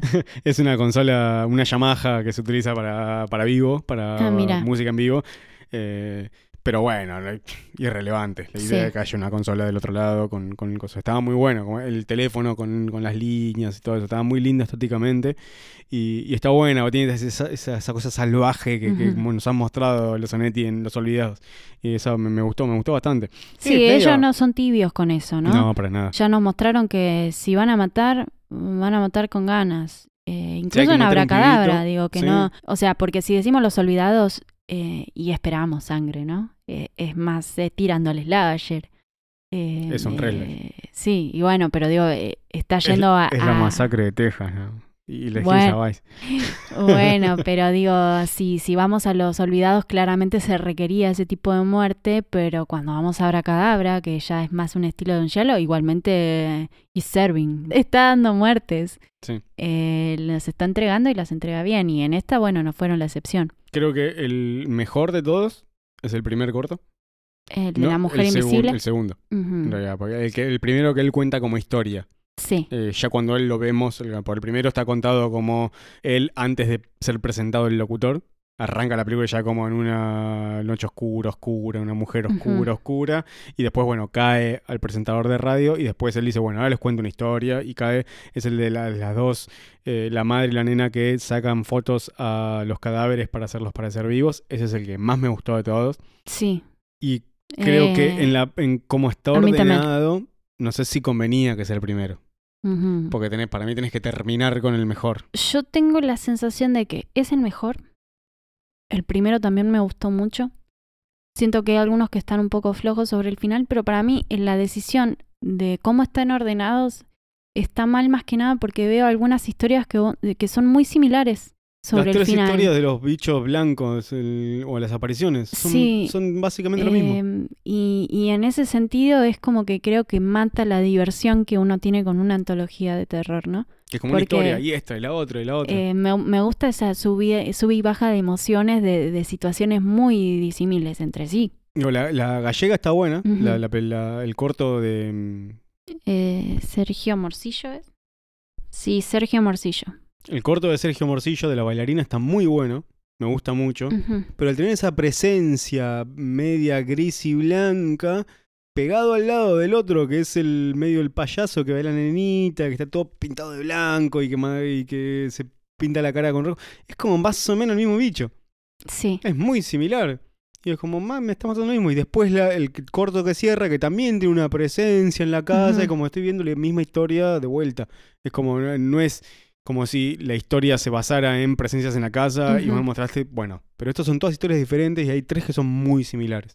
Entonces eso me, me, me- me chocó un poco, me, me- digo, bueno, me- capaz que ordenados de otra forma, el de la mujer que aparece, en, no, no spoilemos porque son cortitas, digo, el de la mujer que aparece en bolas en la- en la, sí. en, la, en el bosque, ese capaz que entre medio de los otros hubiera cortado un poco el Sí. ritmo que llevaba el coso. El orden. Yo siempre es como que pienso, me hubiera gustado ver argentinos. Sí. Me hubiera gustado que lo pongan, pero entiendo que, que tienen que entrar al mercado internacional y, y se entiende y aún así el, el de Sergio Morcillo está en español Sí. eh, y eso está muy bueno porque digo le dieron la posibilidad de no, no trabajar con, eh, con esa barrera del lenguaje, ¿no? Porque ahí vos ya tenés que empezar a contratar actores que hablen en inglés y empezar a manejarte de otra forma y encima si vos eh, no tenés un buen manejo como director, ¿cómo podés darle indicaciones a un actor eh, en otro idioma? Como no, acentúa mejor o eh, Sí, sería los que muy han difícil. hecho, Pablo Parés, Sí. yo que se les, se les ha complicado, Pablo Parés y... Digo, el mismo Muschietti eh, habrá tenido ciertas dificultades en sus inicios cuando tenía que comunicarse con los demás. De hecho, bueno, él, él puede comunicarse bien y entiende lo que dice, pero el resto de los actores siempre le hace burla en las notas de, de cómo habla él, ¿no? Cada dice que Bill Hader le hacía burla. Eh, porque justo no me acuerdo en qué entrevista habían recolectado en un video de YouTube que él decía, eh, estaba Bill Hader en un programa de tele diciendo cómo hablaba y después corte a Muschietti en una entrevista de acá y dice, me hace burla el pelotudo. Claro, la sombra de Jennifer es la que hacen Pablo Párez y Daniel de la Vega. Ellos dicen que tenían eh, inconvenientes para hablar con, ¿cómo se llama? Con, con las actrices porque era una producción americana.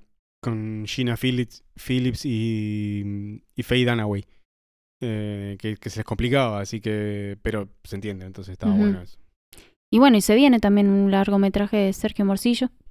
Sí. En la brevedad, así que estamos ahí ansiosos de verlo porque estuvo muy bueno lo que vimos, por lo menos en el corto. Eh, sí sentí, en, por lo menos en el corto que nos gustó a nosotros, básicamente por lo que sucede, ¿no? Eh, similitudes con The Bride, la película rusa. Sí, pero por la temática. Sí, y en la construcción de cómo, cómo se va dando la cosa. Y también, bueno, eh, también en la, en la misma situación con uno de los cortos con Lights Out. Pero bueno, Hasta ahí, hasta ahí. hasta ahí. Pero sí, la verdad que merece la pena ser vista. Es una linda película y es una película muy dinámica para ver con más personas. Me parece que siempre está bueno Sí. eh, aclarar eh, en qué momentos ver. Por ejemplo, Hounds of Love no, no es para ver con amigos. Y no es para ver si está medio De bajón. Crisem. De Crisem. No sé si la vería con los pibes. No, la verdad que no, pero esta sí. Sí, sí, sí. Está Eh, buena, es divertida. Y además eh, te permite quizás no, no estar tan metido en la historia porque vas viendo diferentes eh, historias y no tenés que, que estar tan enganchado. Vos siempre digamos. recomendando cosas para hacer mirando el celular. No hay que mirar películas mirando el celular. No, pero digo... no hay una eh, película que esté buena para mirar con el celular. No tenés que mirar el celular con bueno, pero eh, yo lo que digo es que esta vez, eh, qué sé yo, a veces... La podés mirar comiendo, decís. algo así. Sí, sí, es una linda película para ver en la cena. Si tenés un estómago de terror, ¿no? Claro. Porque, bueno, no la pondría para ver con mis viejos, porque se mueren. pero, pero creo que, que es, es apta para ese tipo de, de situaciones donde no puedes estar prestando full atención. Bueno, ver una película acá en mi casa a las 2 de la tarde. Esa podrías. De Crisen yo sé que no. claro. Necesitas que, claro, cuando no podés que esté todo apagado, Ajá. que haya silencio en el coso, ahora sí te entiendo que puedas recomendarla para eso.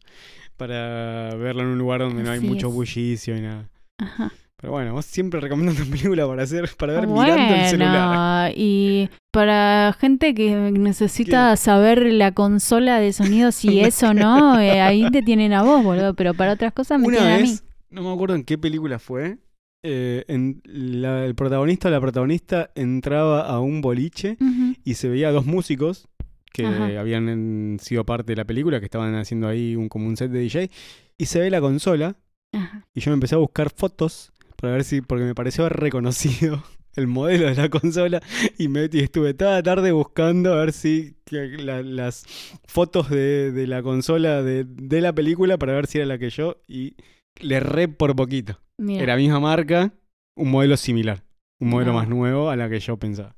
Porque bueno, yo siempre conozco las, las model- los modelos viejos porque pobreza, siempre.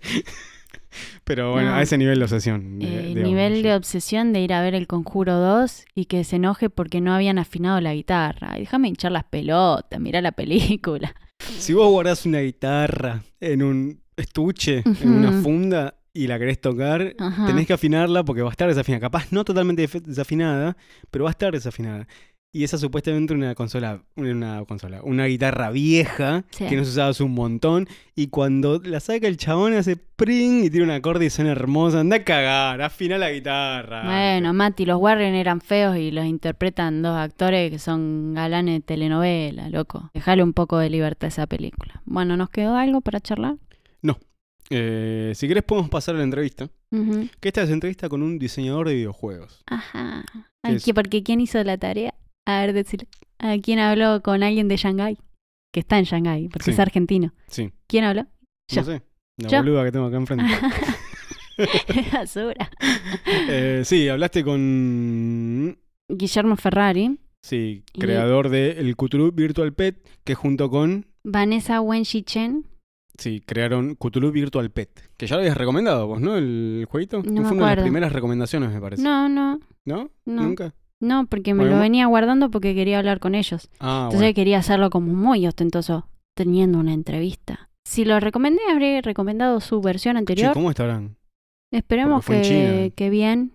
Donde Eh, el mayor quilombo. El Cthulhu Virtual Pet tiene ahora un trajecito para la prevención del coronavirus, así Sí. que por lo menos el Cthulhu Pet está bien. Esperemos que ellos estén bien también porque eh, nos hablaron eh, de una forma muy cálida y, y esperamos que Neurocreativa le esté yendo súper bien y que estén, que puedan hacer la cuarentena trabajando mucho para sus futuros proyectos. Sí, vos hablaste con él antes de todo, el- todo este quilombo.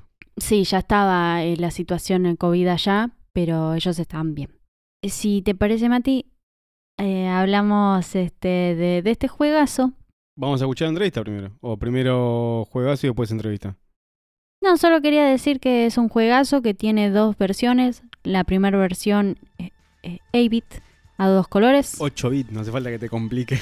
eh, y la segunda, eh, ya más modernizada y a full color. Así que bueno, vamos a escuchar la entrevista.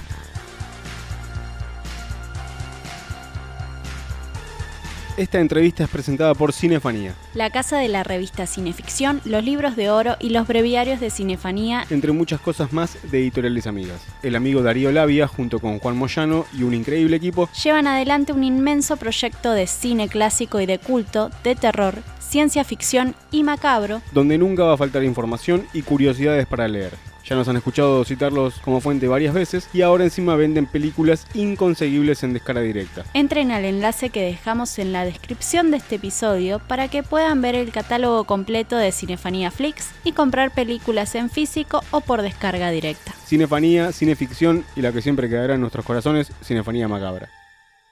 Bueno, ahora sí ya vamos con la entrevista a Guillermo Ferrari. Una de las cosas que nos interesaba preguntarle era de dónde surgía la idea del juego y cómo era el proceso de trabajo. La idea del primer juego de Cthulhu Virtual Pet salió de practicar un poco cómo hacer juegos, ya que es mi primer juego. Y buscaba algo sencillo y un Virtual Pet era lo más... para- me, me pareció que era lo más sencillo para hacer y resultó ser más complicado de lo que pensé. Mi proceso de trabajo en relación a lo que es autodidacta es definirme primero una meta o un deseo de lo que yo quiero en mi juego. Y una vez que tengo esa meta, lo que hago es buscar información que me ayuden a crear lo que estoy necesitando. Recordemos que hacer juegos requiere usar muchas herramientas de manera creativa para poder lograr eh, un resultado. Es decir, hay muchas maneras de lograr el mismo resultado. Otra cosa que nos interesaba saber es cuál es el paso que más disfruta hacer en el diseño del videojuego y de dónde viene su interés por Lovecraft. La parte creativa de la idea es bastante divertido porque podés imaginar un montón de cosas. Luego cuando lleva la parte de desarrollo hay momentos que me gusta dibujar, hay momentos que me gusta programar. Todo depende del desafío. Si es desafiante es bastante divertido.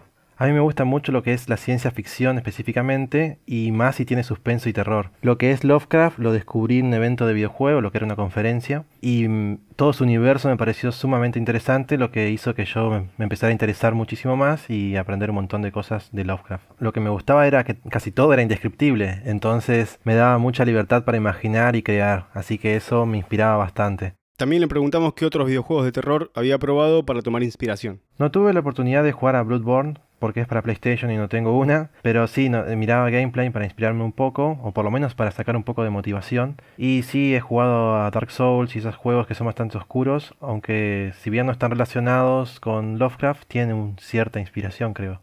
Rarísimo igual que un diseñador de videojuegos no tenga PlayStation, ¿no? Sí. Capaces de ella, la PlayStation. Le preguntamos también cómo participa la comunidad dentro del juego y qué es lo que incluye la segunda versión del Cthulhu Virtual Pet. Tenemos una comunidad genial, desde la primera entrega que nos están apoyando con las traducciones, ideas y corrección de bugs, y en la segunda versión también se siente ese afecto y cariño de parte de los jugadores que nos, nos siguen ayudando un montón. Estamos muy agradecidos por eso. La segunda versión trata de mantener la esencia del primero, mejorando muchos más aspectos que nos hacían falta. Muchos de esos aspectos están basados en lo que los jugadores nos iban pidiendo, y otros que teníamos ideas nosotros. Las novedades que incluyes son ropas que vos podés vestir y, cambiar de diferentes maneras. Otras son los amigos que vos podés invitarlo con una bebida y te vienen a visitar. Y además te dejan un regalo que eso hace que después Cthulhu pueda interactuar con esos regalos. Con diferentes tipos de animaciones. Ahora lo que es el ambiente se puede mover un poco más hacia los costados. Tenemos la posibilidad de destruir casas. Tiene la capacidad de ir a su habitación. Y además, algo para que tenga sentido de progreso del juego, también se hicieron los logros y una ficha para poder tener eh,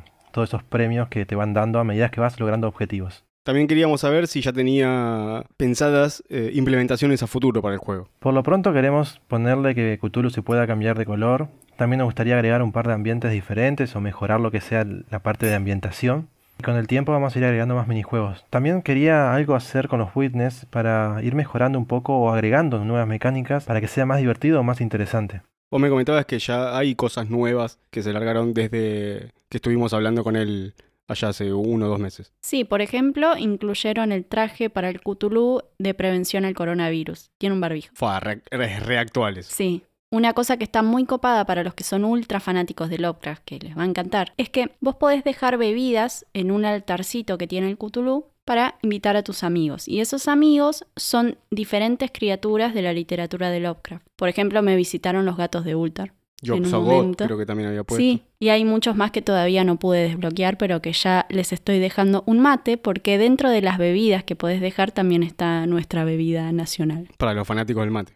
Y hablando de los gatos de Ultar, también le preguntamos si es verdad que están desarrollando un juego sobre ese cuento, que me Ah. encanta. Mirá, mirá, mirá, qué interesante. También sobre los planes futuros de Neurocreativa. Así que vamos a ver. Sí, tenemos pensado hacer los juegos de gato de Ultar, pero creemos que todavía no estamos en condiciones ni de recursos económicos ni de la capacidad técnica para hacer lo que queremos hacer. Tenemos una imagen del juego muy buena y queremos lograr que sea así como nos imaginamos. Y para eso tenemos que aprender un montón de técnicas y nuevas herramientas y para lograr lo que queremos hacer. Tenemos mucho entusiasmo en desarrollar juegos, nos encanta muchísimo. Estamos constantemente probando nuevos prototipos de diferentes juegos, estilos de arte diferente y todo esto porque intentamos entregar un juego de calidad y que se pueda disfrutar y sea divertido. Y tenemos que aprender, reconocemos que estamos aprendiendo y los jugadores, como siempre dije y voy a seguir diciendo, nos ayudan un montón. Es lo mejor que tenemos en nuestra empresa. Y nos vamos finalmente con el saludo que nos deja. Queremos agradecer la oportunidad que nos dieron de contar lo que hacemos y obviamente por la entrevista. Gracias y saludos a todos. Bueno, esa fue con la entrevista con Guillermo Ferrari de, Neurocreati- de Neurocreativa, así que continuamos ahora con la siguiente sección y ya última de nuestro episodio, que es donde hablamos de videojuegos, que ya hablamos, Sí. y de la recomendación en papel escrito o PDF online. También. Yo de lo que voy a hablar hoy es de mi primera lectura de Stephen King, hace ya varios años, y que me parecía que estaba bueno recomendarla porque es un libro diferente de él, es un formato distinto. Sí, ¿por qué? Porque el libro en realidad es un guion. Es el guion del telefilm que largó de La Tormenta del Siglo. El libro en realidad es mi hermano, eh, que él sí leyó varios de los libros que yo muchas veces no, no me les animo porque son larguísimos. De King, yo soy un lector perezoso, que cuando veo un libro enorme ya no me dan tantas ganas de agarrarlo. Eh, y esta edición es la, la primera edición de Plaza y Janés de enero del 2000. Está bastante baqueteada ya la, la versión que tenemos. Y para contar un poco antes de meternos en la historia, como, porque lo más interesante que tiene este libro, eh, si bien la historia está muy buena y el hecho de que sea un guion, eh, fue mi primer encuentro con un guion para, para, para cine o, TV, pero una parte muy interesante del libro es el prólogo que, que él hace, donde él cuenta mucho de cómo se le originó la historia, cómo se transformó desde que estaba escribiendo hacia la película. Empezó a escribirlo con, a partir de la imagen de- del protagonista, eh, del villano, sentado en la cárcel. Esa fue la primera imagen. Él dice que tiene muchas formas. A veces es una situación que tiene cotidianamente, a veces quiere escribir sobre algo en particular y arranca de ahí, a veces son sonidos, a veces son gestos. Lo explica en el prólogo, tiene varias formas de comenzar, pero esta fue una imagen. Fue una imagen de, de André Linoche sentado en una cárcel. Con el tiempo esa, esa imagen se le fue volviendo recurrente eh, a través de todo lo que él escribía en ese momento. Y, se le iban apareciendo como otras imágenes además. Y la que le decidió hacer, que dijo, bueno, tengo que escribir esta historia, fue lo de la mujer de Michael, Mike es, ¿no? Anderson, el protagonista. Sí, Diciéndole, su mujer le decía a él al oído, haz que sufra un accidente. Sí. Eso le dio como un escalofrío y le dijo, bueno, esto es la confirmación de que tengo que sentarme a escribir esta historia. Como decía, en el prólogo cuenta que, que lo vio como un desafío, el tener que escribir de nuevo una historia basada en un pueblo, con varios personajes, con cómo interactuaban, como, como lleno de relaciones, que, que son personalmente las que a mí me gustan de Stephen King, como La Niebla. Esas historias Mm, de sí. pueblo, donde se, por ejemplo, y tiene algo de eso, pero estás mucho más centrado en los nenitos, en el pueblo y los nenitos, pero pero a mí la, la niebla es la que la interacción de todos los adultos sobrellevando una situación Claro, me, me, me Ahí está la diferencia, porque si bien en It sabemos muchas cosas del pueblo, de la historia del lugar, eh, nos centramos más en esos personajes. Y este es un elenco muy coral, Sí. en el que tenemos a muchas personas que también comparten mucho de su cotidianidad.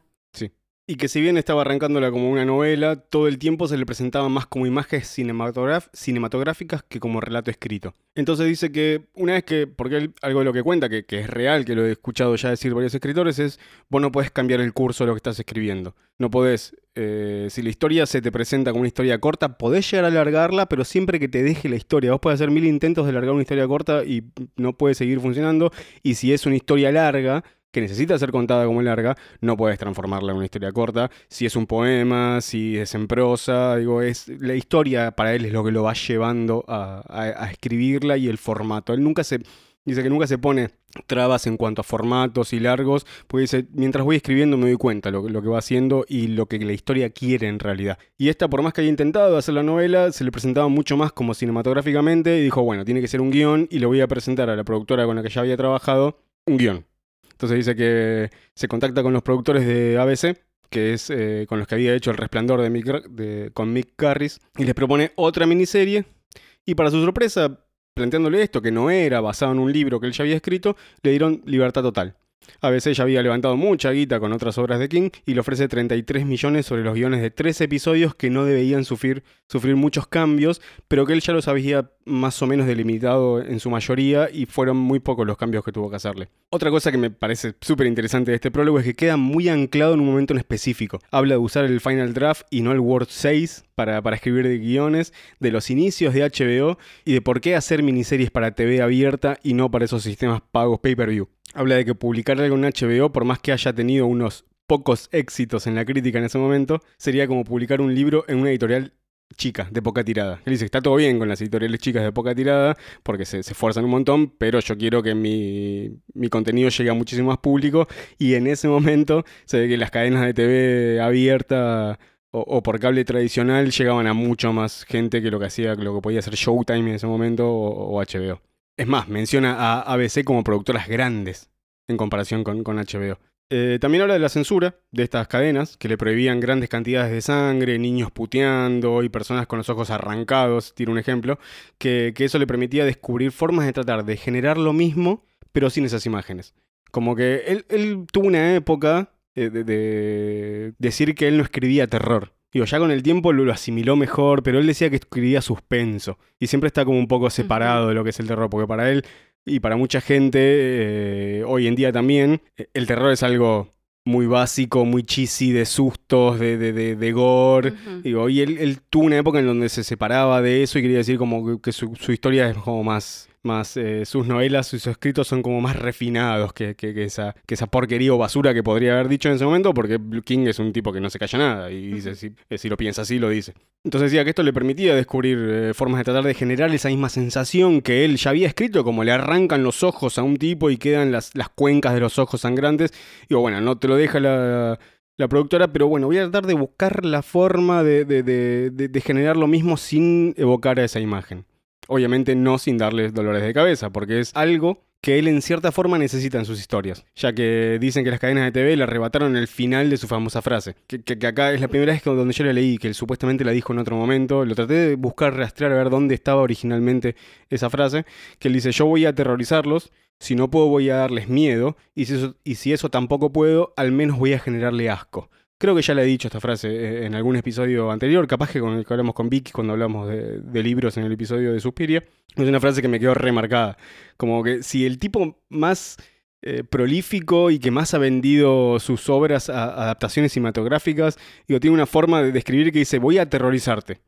Si no puedo aterrorizarte, por lo menos voy a asu- asustarte, a darte un poco de miedo. Y si aún eso no logro, te voy a dar asco, aunque sea.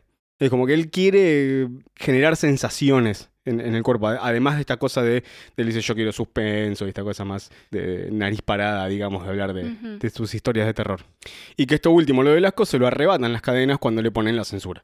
Cuenta que las modificaciones que hay entre la versión publicada y lo que llegó a TV, si bien tuvo algunas cosas de censura y algunas reescrituras, es bastante parecido, es bastante lo mismo. Que la mayor cantidad de modificaciones que tuvo fue por tratar de configurar la historia en tres capítulos y en siete actos cada uno para poder meter las publicidades de la TV abierta para tener, bueno, arranca en un bloque, tenés que tener algo como que arranque interesante y tiene que cerrar con un cliffhanger para cuando la gente no, en la publicidad no cambie. Entonces eso fue lo- lo- el mayor cambio que tuvo de su, de su video original.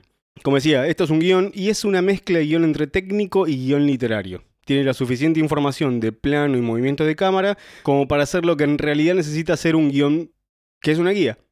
Es, yo escribo la historia, y además le, le entrego algunas situaciones de movimiento de cámara, de encuadres, de plano, que es una guía para el director. Pues siempre he leído y escuchado que si a un director le das un guion puntilloso, digo, medio que se te montan un huevo. Eh, eh, los directores a los que les llevan historias no quieren un guion demasiado estructurado y hasta el último detalle, porque si no es tipo, ¿para qué me necesitas? ¿Para qué estoy yo? Y entonces este guion es, es lo suficientemente abierto y detallado como para que sea divertido leer un guion, porque obviamente que si esto no fuera divertido no se hubiera editado ni un choto, pero que, que aún así les permitió a los, al director jugar y armar su, su visión a través de esta historia. Vamos a la historia directamente. La historia comienza con pincelada de un pueblo isleño con su comunidad haciendo cosas. Sacando peces del, puerto, eh, lavando un, ¿cómo se llama? un camión de bomberos. Y pronto nos vamos a una muerte. Eh, Un tipo extraño entra a una casa y asesina a bastonazos a una viejita. Y todo se va a revolver en cómo este intruso a la isla revoluciona el pueblo y cambia las actitudes de los lugareños y se centra en la premisa de si las catástrofes unen o dividen a los pueblos pequeños, a las comunidades tan cerradas. Y, y encima no olvidemos que todo esto pasa durante la mayor y más peligrosa tormenta en muchos años, la tormenta del siglo. Creo que hasta ahí puedo contar de lo que es la historia sin, sin revelar nada, porque es interesante que, que está bueno como vas descubriendo cada cosa Sí. cómo, cómo van cambiando las personalidades, las actitudes. Pero una cosa que me, gustaba, me gustaría remarcar es que se toca en un momento la leyenda de los Roanoke, Ajá. eh, que ya Para vimos, en- nuestros queridos fanáticos de American Horror Story, claro, en la temporada 10 fue, ¿no? Es la siguiente eh, hotel. la temporada 6 es Roanoke, la 10 está, es 1984. Ah, claro, no, ¿cuál es el hotel? Pues yo la... 5. Ah, ¿por qué pensé que era la 9? Nada que ver. Le sumaste un, un Sí, un par de montón, porque claro, más. fue hace un montón la, la de...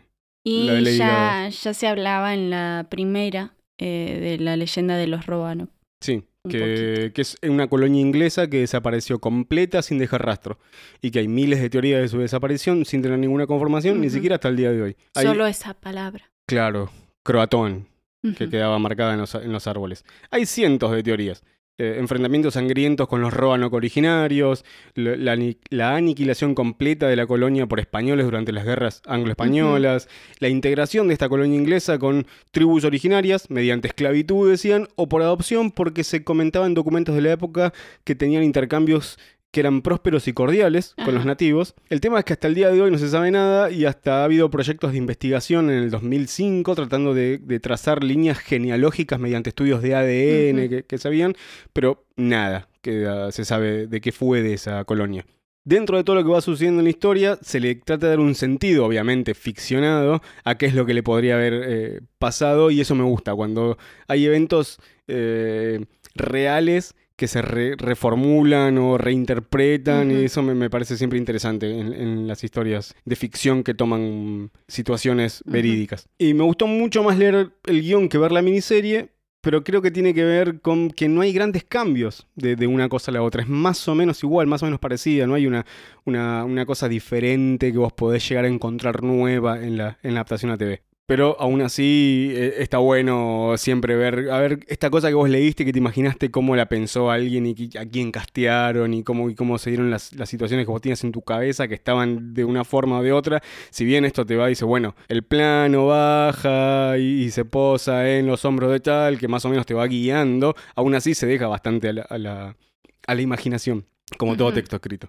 Pero, y hace poco también vimos la, la, se- la serie, la miniserie de, de tres episodios, en parte porque no tenía ganas de volver a leerlo de Sí. vuelta. Y digo, bueno, para tener la historia más presente, veamos la miniserie. Les recomiendo que bajen la versión que está en tres partes, que está en tres archivos de video diferentes que son en cada episodio, porque yo inicialmente bajé la versión que están los tres pegados, que duran como tres horas y pico, y no hay subtítulos que machen esa versión. Todos los subtítulos que puedes encontrar están episodio 1, episodio 2, episodio 3. También les, les digo que si quieren me pueden mandar un mensaje por nuestras redes sociales para que les mande el PDF.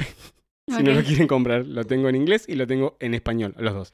Eh, porque justamente quería ver en qué parte decía Roanoke. Y en vez de tener que buscar en el libro, dije, bueno, me bajo el PDF, control F, Ujú. buscar Roanoke y ver dónde hablaban. Porque no me acordaba yo, la verdad, que, que hablaban de Roanoke. Claro, en realidad es, no sé, a mí me ha pasado muchísimas veces cuando vi cosas, cuando vos no estás metido en una situación, porque eh, vimos una temporada completa eh, viendo qué es esto de los Roanoke, que es algo que obviamente porque no es parte de nuestra historia, no lo conocemos. Y cuando vos te inmiscuís un poco más en ese tipo de cosas, después cuando las volvés a ver, digo, en la miniserie no es como que es el tema central de todo, ¿no? No, no, no. Eh, y por ahí vos lo estás viendo, no sabes lo que es, lo dejas pasar y, y no te interesa. O, o realmente no podés ver más allá de lo que es. Y, y siempre suele pasar eso. Digo, por ahí podemos volver a ver cosas que habíamos visto hace mucho tiempo sin entender referencias que hacían a otro tipo de películas. Y vos decís, ah, mirá lo que estaban haciendo acá. Y eso es eh, parte de- de- del crecimiento y el conocimiento que va uno adquiriendo a través del tiempo, ¿no? Sí, fue de mis primeras lecturas de terror. Cuando tenía el libro It en casa, yo había visto It ya de pibe. Sí. eh, en, en el VH en un VHS de dos partes, dos, eran dos VHS, y era imposible. Tuve, adelantaba partes que me daban mucho miedo. Y, cuando estaba el libro en casa, que me decían que era mucho más fuerte, que se había prestado un amigo a mi hermano, era como, ni siquiera lo pensé. No se me cruzó por la cabeza agarrarlo. Y después con mucho tiempo eh, se empezó a, a- a estar mucho más presente en mí que había adaptaciones de este escritor que era muy prolífico y cosas. Y entonces vi este libro, che, ¿qué es esto? Le pregunté a mi hermano y me amiga que es un guion y cosas. Entonces me interesó leerlo y estaba bueno. Tenía muy presente el inicio de él matando a la vieja y el final. Los tenía muy presentes los dos. Todo lo que pasaba en el medio era como que sabía que la comunidad, como a veces se peleaba, a veces amigaba, había un personaje principal muy fuerte, que era que, si bien es un, es un cast muy coral, está centrado e- en un personaje. Eh, tenía todo eso muy presente, pero me había olvidado mucho de lo que sucedía en el medio, que, que me di cuenta a través de ver la, la miniserie, por ejemplo, lo de los Roanoke, que, que no es que se cuenta al pasar, es una cosa represente en, Sí. en- en el, por lo menos en el final del segundo capítulo y, y el tercero. Así que bueno, La tormenta del siglo de Stephen King. Ok, Mati. Tenemos dos mensajes de nuestros oyentes. Sí, porque la mayoría se fue para The Lodge, ¿no? Para el, el próximo Sí, episodio. sí, ahí están comentando más fuerte. Sí. Ahumada Darío nos Sí, dice: señor. Sí, papá, espero que no se tarden en editar porque es muy larga la espera. Bueno, Ey, eso, eso es un palo para mí, ¿no? eso todo a Matías. Y Germán Rolón nos pregunta: ¿Qué fue lo mejor y lo peor que vieron en la cuarentena? Sí, yo creo que de lo mejor está lo que hablamos en este episodio, Mirada de Cristal, ujú, el Totalmente. documental de, de Narciso Ibáñez Menta, que vendrá para un... Ya está grabado ese. Grabamos el- los dos documentales de Gustavo Leonel Mendoza, pero van a ir a un especial que veremos, está un poco más pateado para adelante. Sí, bueno, no, no, quise, no quise entrar en detalles. También hay esas cosas que vimos en lo que va a salir en ese capítulo. Todos los documentales me gustaron mucho. Sí, Eh, enganchamos, eh, creo que el primero fue el de Narciso Ibáñez Menta, y después fue como culto al terror. Bueno, y veramos el bodrio tremendo que fue In Search of Darkness.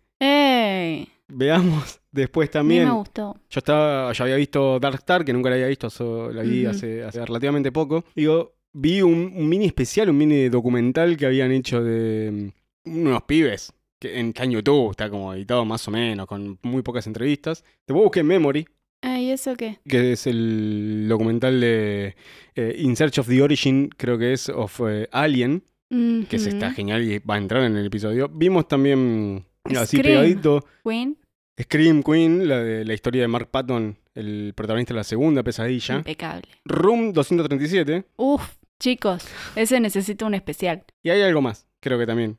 Sí, y de lo peor, eh, la verdad que tuvimos bastante suerte porque no vimos muchas cosas feas. Sí me decepcionó un poco la película, la última película de Carpenter que vimos. Ah, sí, en- sí. Bueno, no me pareció una maravilla. Pero no sé si es de lo peor que he visto. Y bueno, pero de lo que vimos en la cuarentena. In Search of Darkness, el documental A mí, me, a mí no me pareció tan malo. 40.000 Bueno. horas de, de- de- qué parte te gustó de la película. Anda a cagar, mira. No vos, eh, el, el documental que se viene... Bueno, Sí, anda a la mierda, Sofía. Eh, un documental que se promocionaba como la- el repaso por los 80, el cine de los 80 y no sé, ya, ya hablaré, ya, des- ya escupiré toda mi, mi, mi y veneno. ya pondremos nuestras posiciones ahí. Pero no, no recuerdo nada que haya sido particularmente un mal trago, digamos, Sí, como ese. para decir. En- en- no, en lo personal. Iba a una hora 40 y ya estaba aburrido. Bueno, eh, entonces, si no hay más mensajes, será... Por ahora no. Hasta aquí. Les recomendamos que vayan a nuestra web, está en, en nuestro link de la biografía de Instagram, para no decirla, pues muy larga, y no pagamos un dominio como para que sea únicamente tierra terror, tierranegraterror.com, eh, que ahí tenemos las listas en IMDB y en Letterboxd de todas las películas que fuimos reseñando. En IMDB también están las series y está, eh, nos permite añadir en qué episodio está hablada cada una. Sí. Eh, están las entrevistas en YouTube. Si no quieren escuchar todo lo que tenemos para decir de las películas, los libros y los videojuegos, pueden ir directamente a la, a la entrevista que están ahí cortadas. Mm. Y también eh, arrancamos, que es, es el formato número 1000 de las noticias ya. Ese que iban Sí. en las historias, en publicaciones, escritas, fueron en el podcast y ahora es un video que vamos a estar subiendo tanto a YouTube como a redes sociales, donde, donde cada 15, 20, 30 días haremos un picadito de, de las noticias más importantes que fueron sucediendo en los últimos días. Tierra Terror Tierra Negra Tierra Negra- Terror. Tierra Negra News es el. Sí, Tierra Negra News. Eh, y bueno, el tema de MDB está muy bueno la lista para todos los que están siempre ahí anotando las peliculitas de las que hablamos y las tienen todas. Sí, algún O día sea, podías actualizarlo ahí. vos, ¿no? Como que Te pusiste que agresivo, editar, ¿no? Con lo de poner In los Search of. Darkness. Sí, loco, la puta. calmate, querido. Bueno, Sofía, será hasta el próximo episodio que viene en breve y será un episodio distinto. Un episodio diferente. Se vienen cosas muy diferentes, chicos. Bueno, te, te saco, te saco la- el suspenso y digo, es el especial de The Lodge. Ay, sí, el de- especial de Deloach. Así que eh, si lo estaban esperando en este episodio, ¡ja! lo siento. Los cagamos Pero, un poquito, ¿no?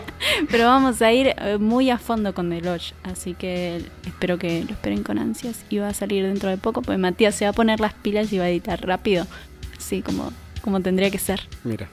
Adiós, hasta el episodio número 19, que es el próximo. Chao, chao.